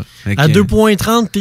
Et non, 2.30, là, Puis à non. 2.50, ah! 2.50, 2.50, c'est 3, c'est trop- c'est quasiment C'est comme 4, 3 3, points, points, ouais. 3,80 ici, là. Fait que... Mais 1.07... Mais je vous le dis, Ilya Sorokin, choix de troisième ronde, non, il, y a, il est rendu à 23 ans, ça doit faire 5 ans. Oui, oui, il est rendu à 25 ans. Que choix de troisième ronde. Euh, des Highlanders, c'est un gars qui refuse, mais on sait que son contrat termine et qu'il y aurait peut-être intérêt à venir dans la Ligue nationale l'an prochain. Allez, Ilya Sorokin sur YouTube, là, écrivez son nom, je vous jure que vous n'allez pas être déçus. Pour moi, Kirill Kaprizov, euh, c'est- Très bon choix. ce gars-là, c'est un choix de troisième ronde du Wild en 2015, il y a 22 ans. Est-ce que Bill Guérin devrait... On sait que c'est un gars que lui, il veut pas pantoute. Il veut rien savoir. Non. Mais est-ce qu'il y aurait une toute petite façon, un espoir quelconque que Bill Guérin puisse l'amener au Minnesota? Probablement. Parce que il, euh, Kirill Kaprizov, à 19 ans, après son année de repêchage, là, en 2015-2016, a eu une saison de 42 points en 47 matchs, quelque chose comme ça, dans la KHL. Une saison de près d'un point par match pour un gars d'âge junior. Euh, des gars comme Vitaly Kravtsov n'ont pas fait ça. Euh, Eli Talvanen n'a pas fait ça. Non, Elita, non. Puis c'est simple. Euh, Kravtsov, en ce moment, c'est le meilleur joueur de la KHL. Joueur, là, moi je parlais d'un gardien tantôt, mais côté talent euh, que vous prenez attaquant-défenseur, le meilleur joueur, c'est Kravtsov en ce moment. Là. Cap, euh, Cap- euh, moi je me trompe avec le gars des Rangers. Kaprizov. Kaprizov. Depuis tantôt, je l'appelle le gars des Rangers. Elle pu me le dire. Ouais, non, mais j'aime ça te. Me voir me planter. ouais. Ouais, toi, tu me vois me noyer. Non, non, je te, je te, je te pitch pas une. euh, Pas en tout. Non. Fa- Noie tout seul, mais ouais, Kaprizov. euh, qui est- c'est le meilleur joueur de la KHL. Lui et Grigorenko en ce moment font la pluie et le beau temps. là. Je pense que c'est 18 10 buts qu'il y a à date. Ouais, ouais, quelque chose. Puis Grigorenko, euh, un point par match. On a-tu hâte de le revoir dans la Ligue nationale? Ah, moi, j'aimerais ça le revoir. J'aimerais ça le revoir. Imagine, imagine euh, il accepte d'aller avec le Wild, puis il dit Grigo vient-t'en, il crime, euh, le problème serait réglé assez rapidement. Ou le contraire. Grigorenko signe avec le Wild puis il dit à Kirill, Hey, maintenant, t'as plus de raison de pas venir. Ouais, viens-t'en. ah ouais, viens-t'en Moi, je vais te traduire ça. Je sais pas si c'est parce. Je, je sais pas pourquoi il veut rien savoir de la Ligue nationale. Tu sais, on il en n'aime parlait- pas les, Auto- les États-Unis. Ouais, c'est ça. c'est- Il tu sais, n'aime parle pas ça. pas- il parle peut-être pas français. parce que tu sais, t'as la chance de compétitionner avec les meilleurs joueurs au monde, puis toi, ce que tu veux, c'est faire ça. Puis ouais, tu préfères compétitionner avec des gars qui ont le talent La pour jouer dans la. Ligue nord-américaine. C'est ça. Hey, j'étais en train, j'ai- devant moi la game des euh, Highlanders contre Jets. là. On pourrait la, la commenter puis faire ça à la radio. Je suis sûr qu'il y a. La décrire. Ouais, oui, je suis sûr qu'il y a un marché pour ça à Québec, le monde qui veut entendre les games des Jets à la radio en français. On va lancer le sondage. si vous êtes intéressé à entendre des games des Jets de Winnipeg à Québec, à la radio en plus, commenté par Dale, ouf, non. Mais s'il y en a que ça leur en tente. S'il y en a que ça leur tente, écoute, euh, moi je vous le conseille pas honnêtement, mais lui il a l'air de trouver que c'est une méchante bonne idée. Pendant que tu te pratiques à décrire, on va s'en aller en pause et après ça on va avoir le Black Football. On revient à Hockey Night in Levy. CJMD. Que ce soit pour une soirée corporative, une graduation ou un mariage, faites appel aux productions Dominique Perrault. Avec plus de 20 ans d'expérience, Dominique Perrault et son équipe de DJ et d'animateurs qualifiés sauront satisfaire toutes vos demandes. Avec un équipement professionnel à la fine pointe de la technologie, les productions Dominique Perrault dépasseront vos attentes. Un gros party à prévoir? N'attendez plus. Communiquez dès maintenant avec les meilleurs de l'industrie au 581-991-1975. Productiondp.ca. C'est le Volksfest chez Rinfraie Volkswagen Levy. Des rabais comme 0% à l'achat jusqu'à 72 mois sur les Golf, Golf, Sportwagen, Jetta et Tiguan. 5000 de rabais sur nos Atlas. Rinfraie Volkswagen au cœur de Lévis Centreville depuis 53 ans. Bientôt près de l'autoroute 20.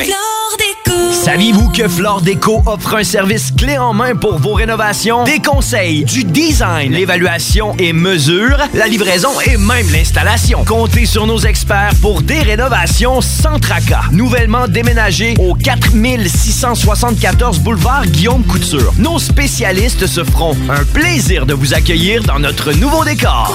Plancher décoration.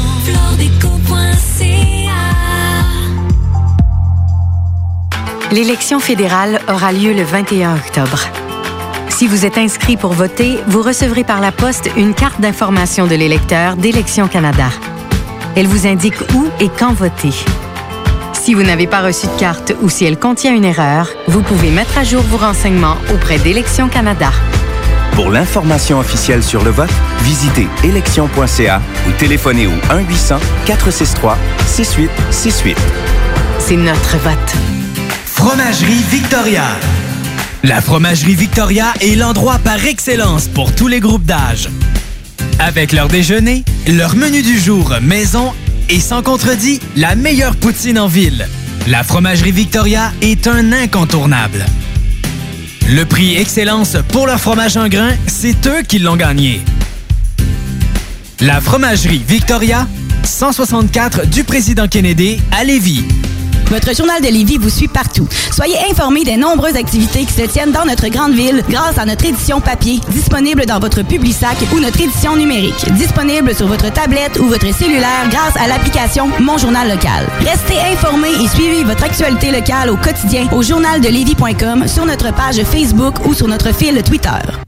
Bonjour, ici Maxime Dionne, vice-président associé entreprise à la Banque nationale et président d'honneur du Gala Jeune Entrepreneur Banque nationale de la Chambre de commerce de Lévis. Le Gala Jeune Entrepreneur Banque nationale vise à reconnaître le parcours d'un jeune entrepreneur, cadre, gestionnaire ou chef d'équipe de 40 ans et moins de la communauté d'affaires de Chaudière-Appalaches. T'es un véritable leader, tu fais preuve d'audace, de persévérance et tu t'impliques auprès de ta communauté. On attend ta candidature d'ici le 27 septembre minuit. Toutes les informations se retrouvent sur notre site web gala-jeuneentrepreneur.ca. J'ai une Honda.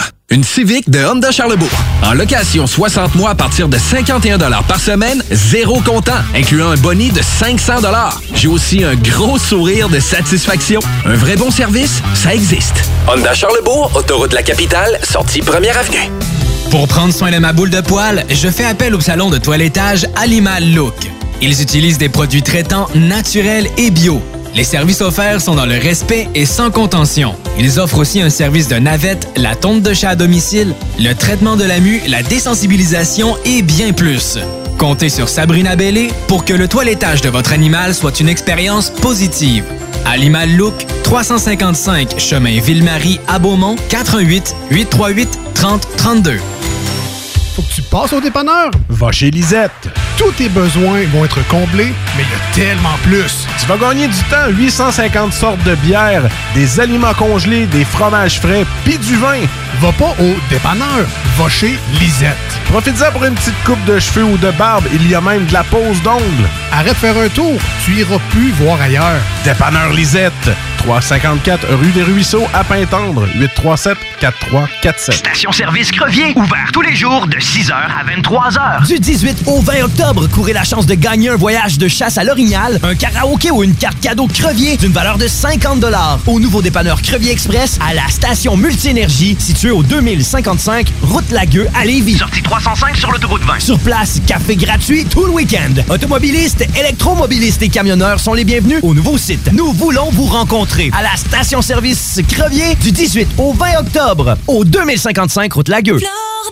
Saviez-vous que Flore Déco offre un service clé en main pour vos rénovations? Des conseils, du design, l'évaluation et mesure, la livraison et même l'installation. Comptez sur nos experts pour des rénovations sans tracas. Nouvellement déménagé au 4674 boulevard Guillaume Couture. Nos spécialistes se feront un plaisir de vous accueillir dans notre nouveau décor.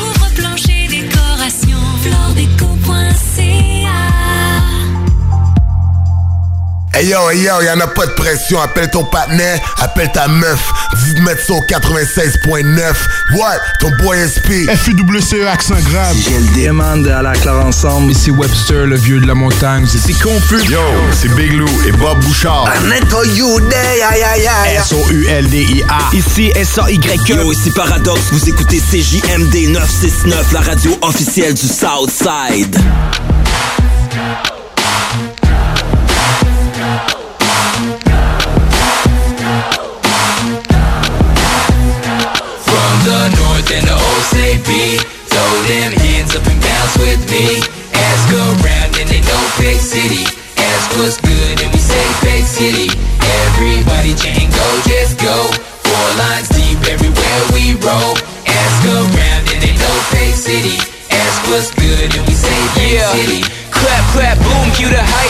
For another snipe. You can hear him holler, Big Buff is in the house. You can hear him holler, Young Nick in the house. Let me hear you holler, Kyle Connor's in the house. Cause it's another day, another celly. Another night, another huge save heli. Up in your face. Ouais, le football, euh, c'est un sport passionnant. On peut le voir dans les estrades quand les partisans, avec leur bière, renversent tout ça dans les airs. Ça a l'air d'être une marée comme dans un océan. Beau poème. Puis on, on sent l'effervescence dans un match de foot. Puis à quel point c'est pas valorisant, mais à quel point on se sent comme un des joueurs. Hein? On est, dans, on est dedans, on mange bien, on boit bien, on fait du bruit. D'ailleurs, les Chiefs de Kansas City qui ont battu euh, le record pour la foule la plus bruyante. Tout ça pour dire que euh, Willy, qui est en Nouvelle-Orléans, euh, aujourd'hui pour assister à un match qui a été, ma foi, euh, euh, ben, étonnamment passionnant entre les Buccaneers de Tampa Bay et les Saints de la Nouvelle-Orléans. Eh bien, il est en Nouvelle-Orléans, fait qu'il profite de son, foot, de son week-end de football. Il pourra pas nous parler, malheureusement, mais euh, sérieux, euh, je suis bien content pour lui. J'ai été voir une fois un match de football de la NFL et c'est l'expérience que j'ai vécue dans ma vie sportive, l'expérience sportive la plus incroyable. Et je me dis, si j'allais voir le Canadien, oui, ce serait fun, mais est-ce que ça serait une aussi belle expérience? Je pourrais pas te dire, parce que ce qui fait la grosse différence dans un match de foot, c'est le fait que ton voisin de siège, tu le connais pas, mais ça devient ton meilleur ami. Ben, ouais, ok, j'ai déjà vécu ça en masse aussi. Ah ouais? Ouais. Équipe Canada contre USC, Team Canada Junior, l'année de Duclair, Domi. Euh, le match du 31. Je vais te raconter mon, mon, Des Jets en série. Mon expérience de NFL. Vas-y. C'était la première fois que je- j'assistais à une performance dans n'importe quel sport professionnel. Le stade, le Lincoln Financial Field, a quoi? 60, euh, 70 000 places. C'était plein. Plein, plein, plein à rabord. Puis là, c'était contre les Cards de l'Arizona. C'était pas le plus gros duel. C'était pas un duel de rivalité, mais le tailgate a commencé euh, très tôt le matin. Il était déjà bien entamé quand on est arrivé à 9 h. Et il y avait un, une personne dans notre groupe qui se promenait avec euh, un gear des Cards de l'Arizona. Il s'est fait insulter. Je pourrais même pas te les dire. C'était en anglais, mais même si je le disais en anglais, puis que euh, c'est pas tout le monde dans la vie qui comprend très bien l'anglais, on, devinerait à quel point c'est vulgaire et c'est très méchant, ça se dit pas. Mais c'était l'essence même du football. C'était Philadelphie. On sait comment les partisans de Philadelphie sont un peu euh, agressifs. Le match commence et Carson Palmer est mauvais. Un carrière extrêmement décevant. Mais pendant ce temps-là, les Eagles, eux, jouent un très bon match. Euh, pas Carson Wentz, Nick Foles qui lance des passes à Zach Ertz et Brent Selleck. Des courses de DeShaun Jackson. euh, de, de, ouais, de DeShaun Jackson et LeSean McCoy, incroyable. C'était une ambiance. Ils font un toucher. Je sais pas si tu as déjà entendu la fameuse chanson des Eagles après un toucher. Non. Je vais aller te la chercher sur YouTube. C'est euh, la, la chanson Fly Eagles Fly. Puis tout le monde la connaît par cœur. De toute façon, elle est écrite sur le tableau indicateur, sur l'écran géant. Donc après chaque point que les Eagles font, on chante cette chanson-là. Dans le stade, quand il y a un touché, tout le monde se tape des mains puis se fait quasiment des. Euh, le monde crie comme des n'importe quoi, on s'entend même plus parler. Et la bouffe. La bouffe, c'est ce qu'il y a de plus incroyable. J'ai mangé des frites là-bas, mais des frites à la Philly. Tu sais, vraiment, le- c'était une spécialité locale qui était comme qu'on pouvait tremper dans euh, du fromage fondu. Il y avait trois sortes de fromage qui étaient mélangés ensemble, puis qui étaient fondus. Et miam. J'ai jamais aussi bien mangé toute ma vie. Il y avait aussi le steak Philly, qui par après, on a importé ça dans les Tim Hortons du Canada. Donc ça devenait un peu moins philadelphien. Mais mon expérience s'est terminée par une remontée des Eagles qui ont battu les Cards 31-28. Et c'est pourquoi je considère que même si je préfère de loin le hockey au football, je vivrai jamais une expérience semblable en allant voir, par exemple, le Canadien ou les Blackhawks. Je ça, je suis pas d'accord. Mais je comprends ce que tu veux dire. J'ai jamais. Les matchs de hockey, j'en ai vu à la tonne live. Mais football, non. Le plus proche que, que j'y étais, j'ai été une fois, euh, je pense, au Rouge et Or. Je- donc, j'ai jamais vraiment vécu ça live. Ça, c'est sûr qu'un jour, j'aimerais ça aller voir Tom Brady avant qu'il prenne sa retraite.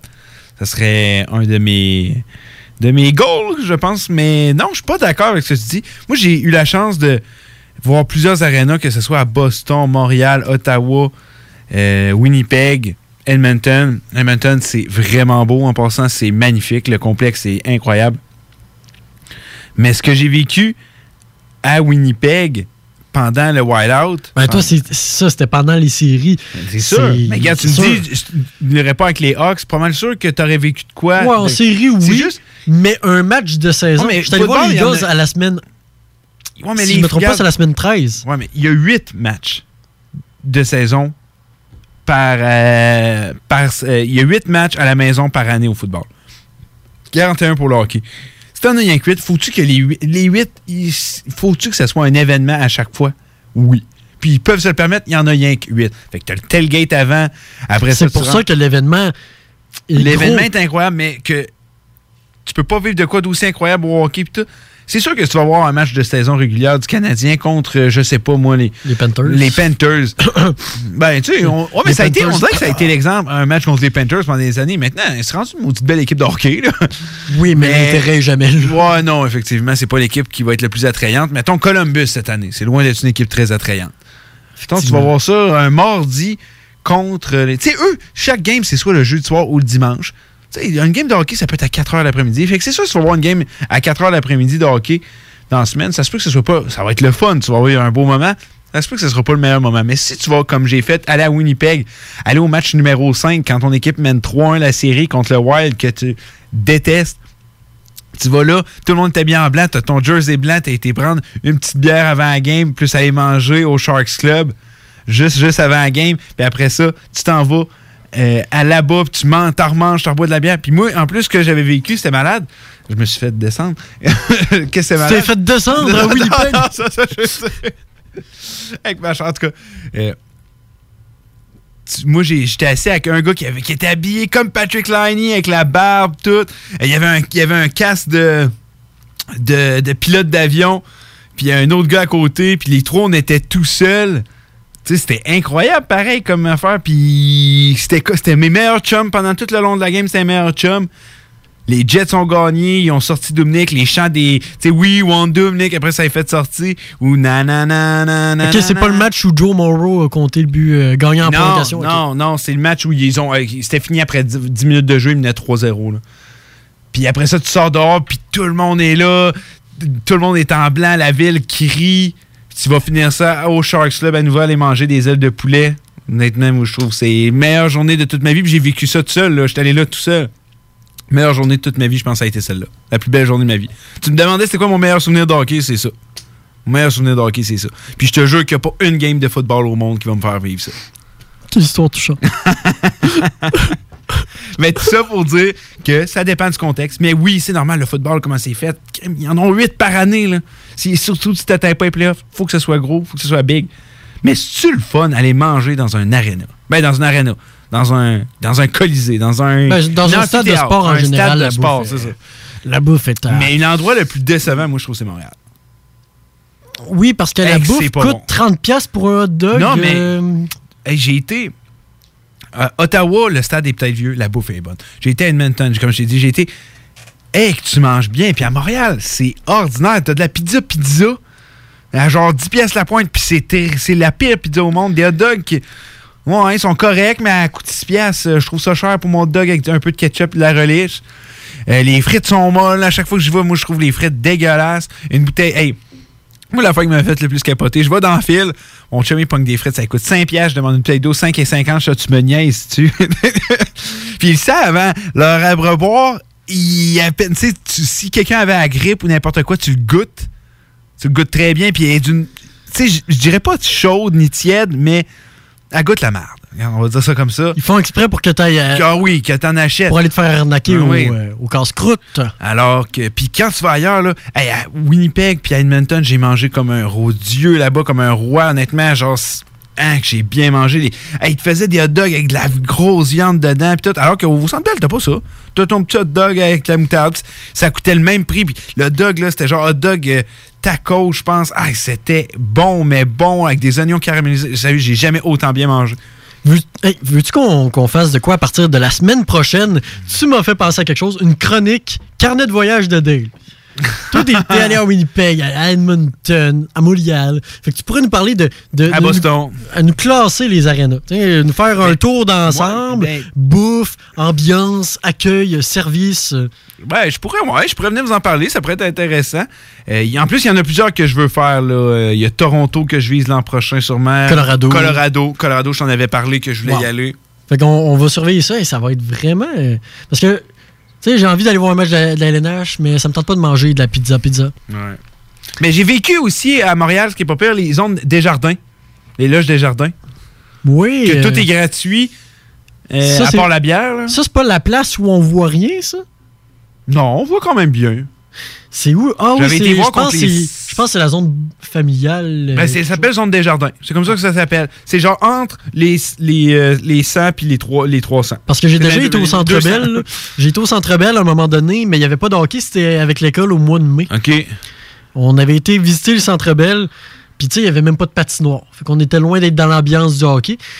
Puis on était dans une section, tu sais, là, où il y a les, euh, les noms des joueurs, là, dans, dans le mur du fond, le fond, fond, fond, fond, fond, au fond de l'aréna. Il y a, y y un, un anneau ouais. d'honneur avec les noms des joueurs, puis c'est là où tu vois rien.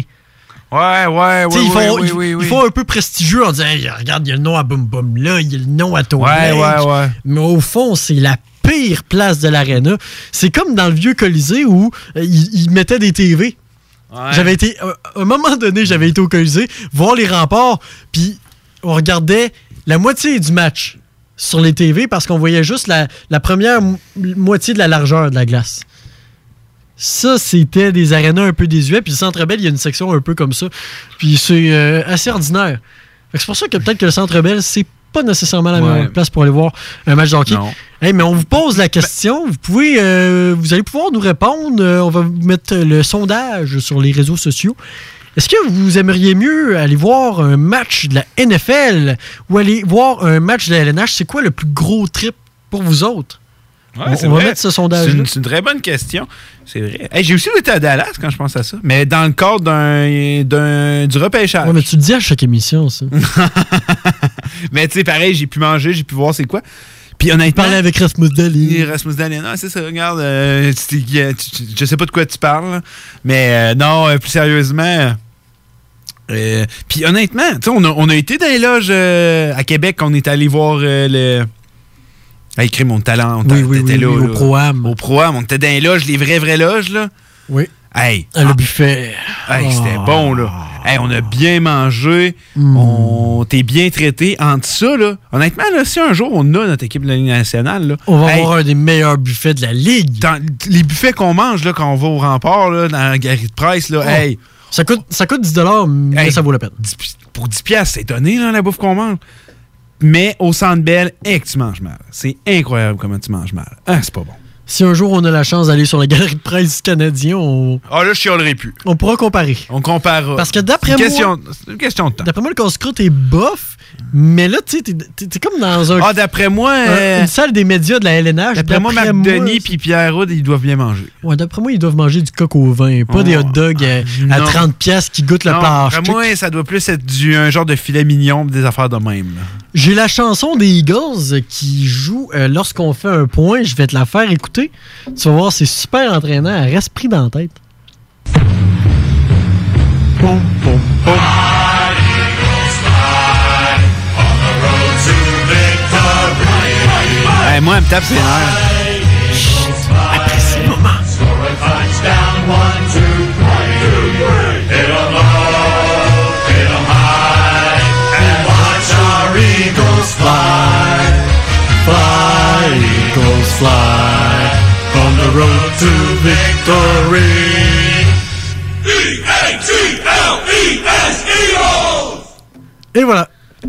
C'est c'est ça après chaque touché.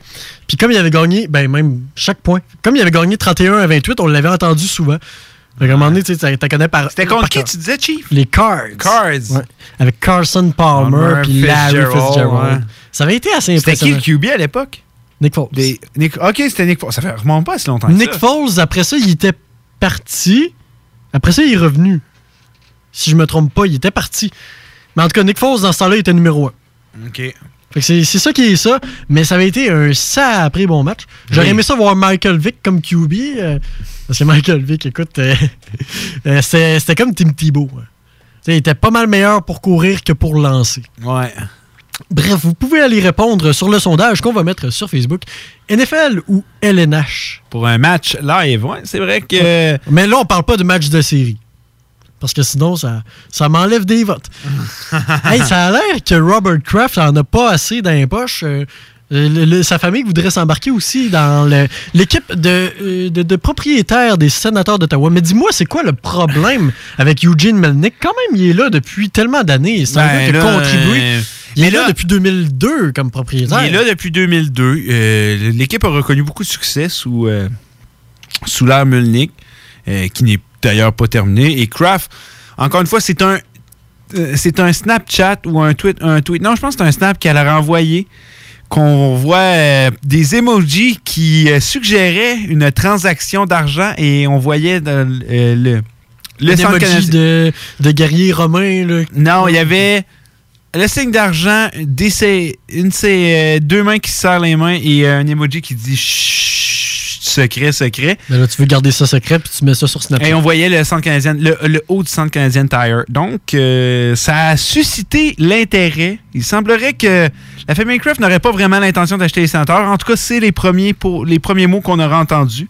On sait que ça ne veut pas nécessairement toujours dire euh, ce qu'on dit, c'est pas nécessairement toujours la vérité. Donc, ça va être un dossier qui, qui va être à suivre. Mais si Mais le nom de famille Kraft sort pour que l'achat des Kraft Dinner en passant? Je me suis toujours demandé ça. J'en ai aucune idée. Mais je sais qu'ils sont assis sur 7 milliards de dollars. Est-ce que le Kraft Dinner vaut 7 milliards? Je pense pas. Hmm, ben, peut-être. C'est Ah, une- ben, ça se pourrait. C'est une entreprise planétaire. Mais si les Kraft investissent dans les sénateurs d'Ottawa, est-ce que ça signifie vraiment. euh, parce que là, on sait qu'il y a- il y, a des rumeurs qu'ils envoient un peu partout, ben, des stupides rumeurs de déménagement. Mais est-ce que ça va vraiment comme solidifier l'avenir de l'équipe? Contrairement à là, on a Melnick qui Ben, fait pas l'unanimité, puis que là, il est propriétaire de Ben, la c'est parce que le problème, c'est que Melnick, on aurait pu avoir un arena dans. Parce qu'on sait que c'est pas à Ottawa, c'est à Canada là, euh, où que les sénateurs jouent. Ce qui est comme une banlieue. C'est comme si. Les, c'est comme si les Nordiques reviendraient, mais ils viendraient jouer genre à Lévis. Là. Oui, mais les Nordiques jouent pas au centre-ville non plus. là. Non. Ils joueraient pas au Ouais, centre-ville. non, mais c'est pas, pas aussi à exagéré. Ouais, mais c'est pas, pas aussi exagéré que ça. Alors que on à Ottawa, on a un beau centre-ville qui ne sert à rien.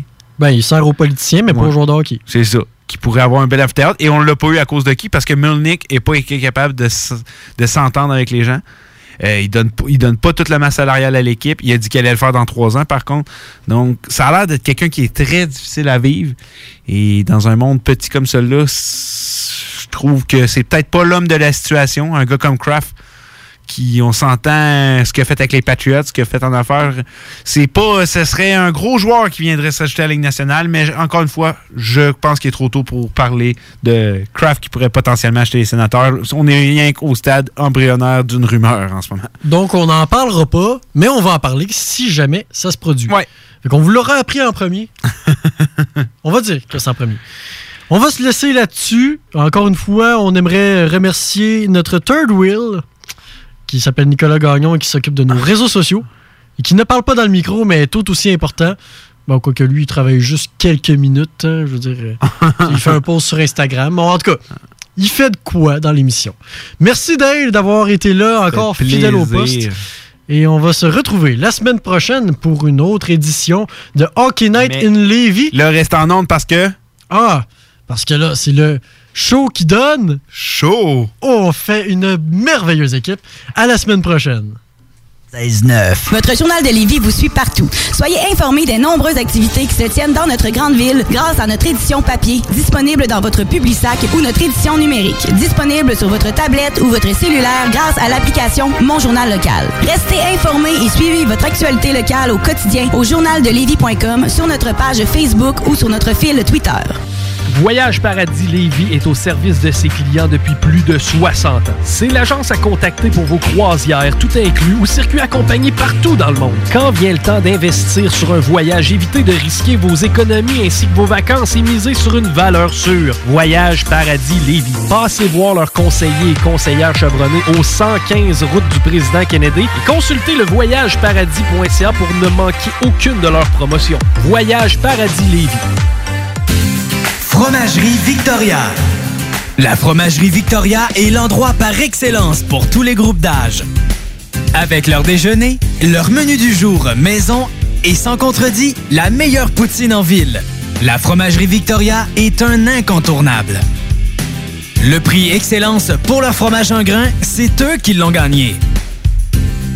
La Fromagerie Victoria, 164 du Président Kennedy à Lévis. Vous avez besoin d'une salle pour organiser un événement, une conférence, un banquet ou simplement un party mémorable? Le complexe de glace Onco de Lévis a tout ce qu'il faut. Évidemment, vous connaissez déjà la qualité de leur installation sportive, mais le complexe de glace Onco a tellement plus à offrir. Le de glace Onco, plus complexe qu'on pense. Complexedeglace.com Station-service Crevier, ouvert tous les jours de 6h à 23h. Du 18 au 20 octobre, courez la chance de gagner un voyage de chasse à l'orignal, un karaoké ou une carte cadeau Crevier d'une valeur de 50 au nouveau dépanneur Crevier Express à la station Multi-Énergie située au 2055 route Lagueux à Lévis. Sortie 305 sur l'autoroute 20. Sur place, café gratuit tout le week-end. Automobilistes, électromobilistes et camionneurs sont les bienvenus au nouveau site. Nous voulons vous rencontrer à la station-service Crevier du 18 au 20 octobre au 2055 route Lagueux. Pour écouter un bon film, rien n'équivaut au cinéma Lido et des chutes, propriété de Sylvain Gilbert.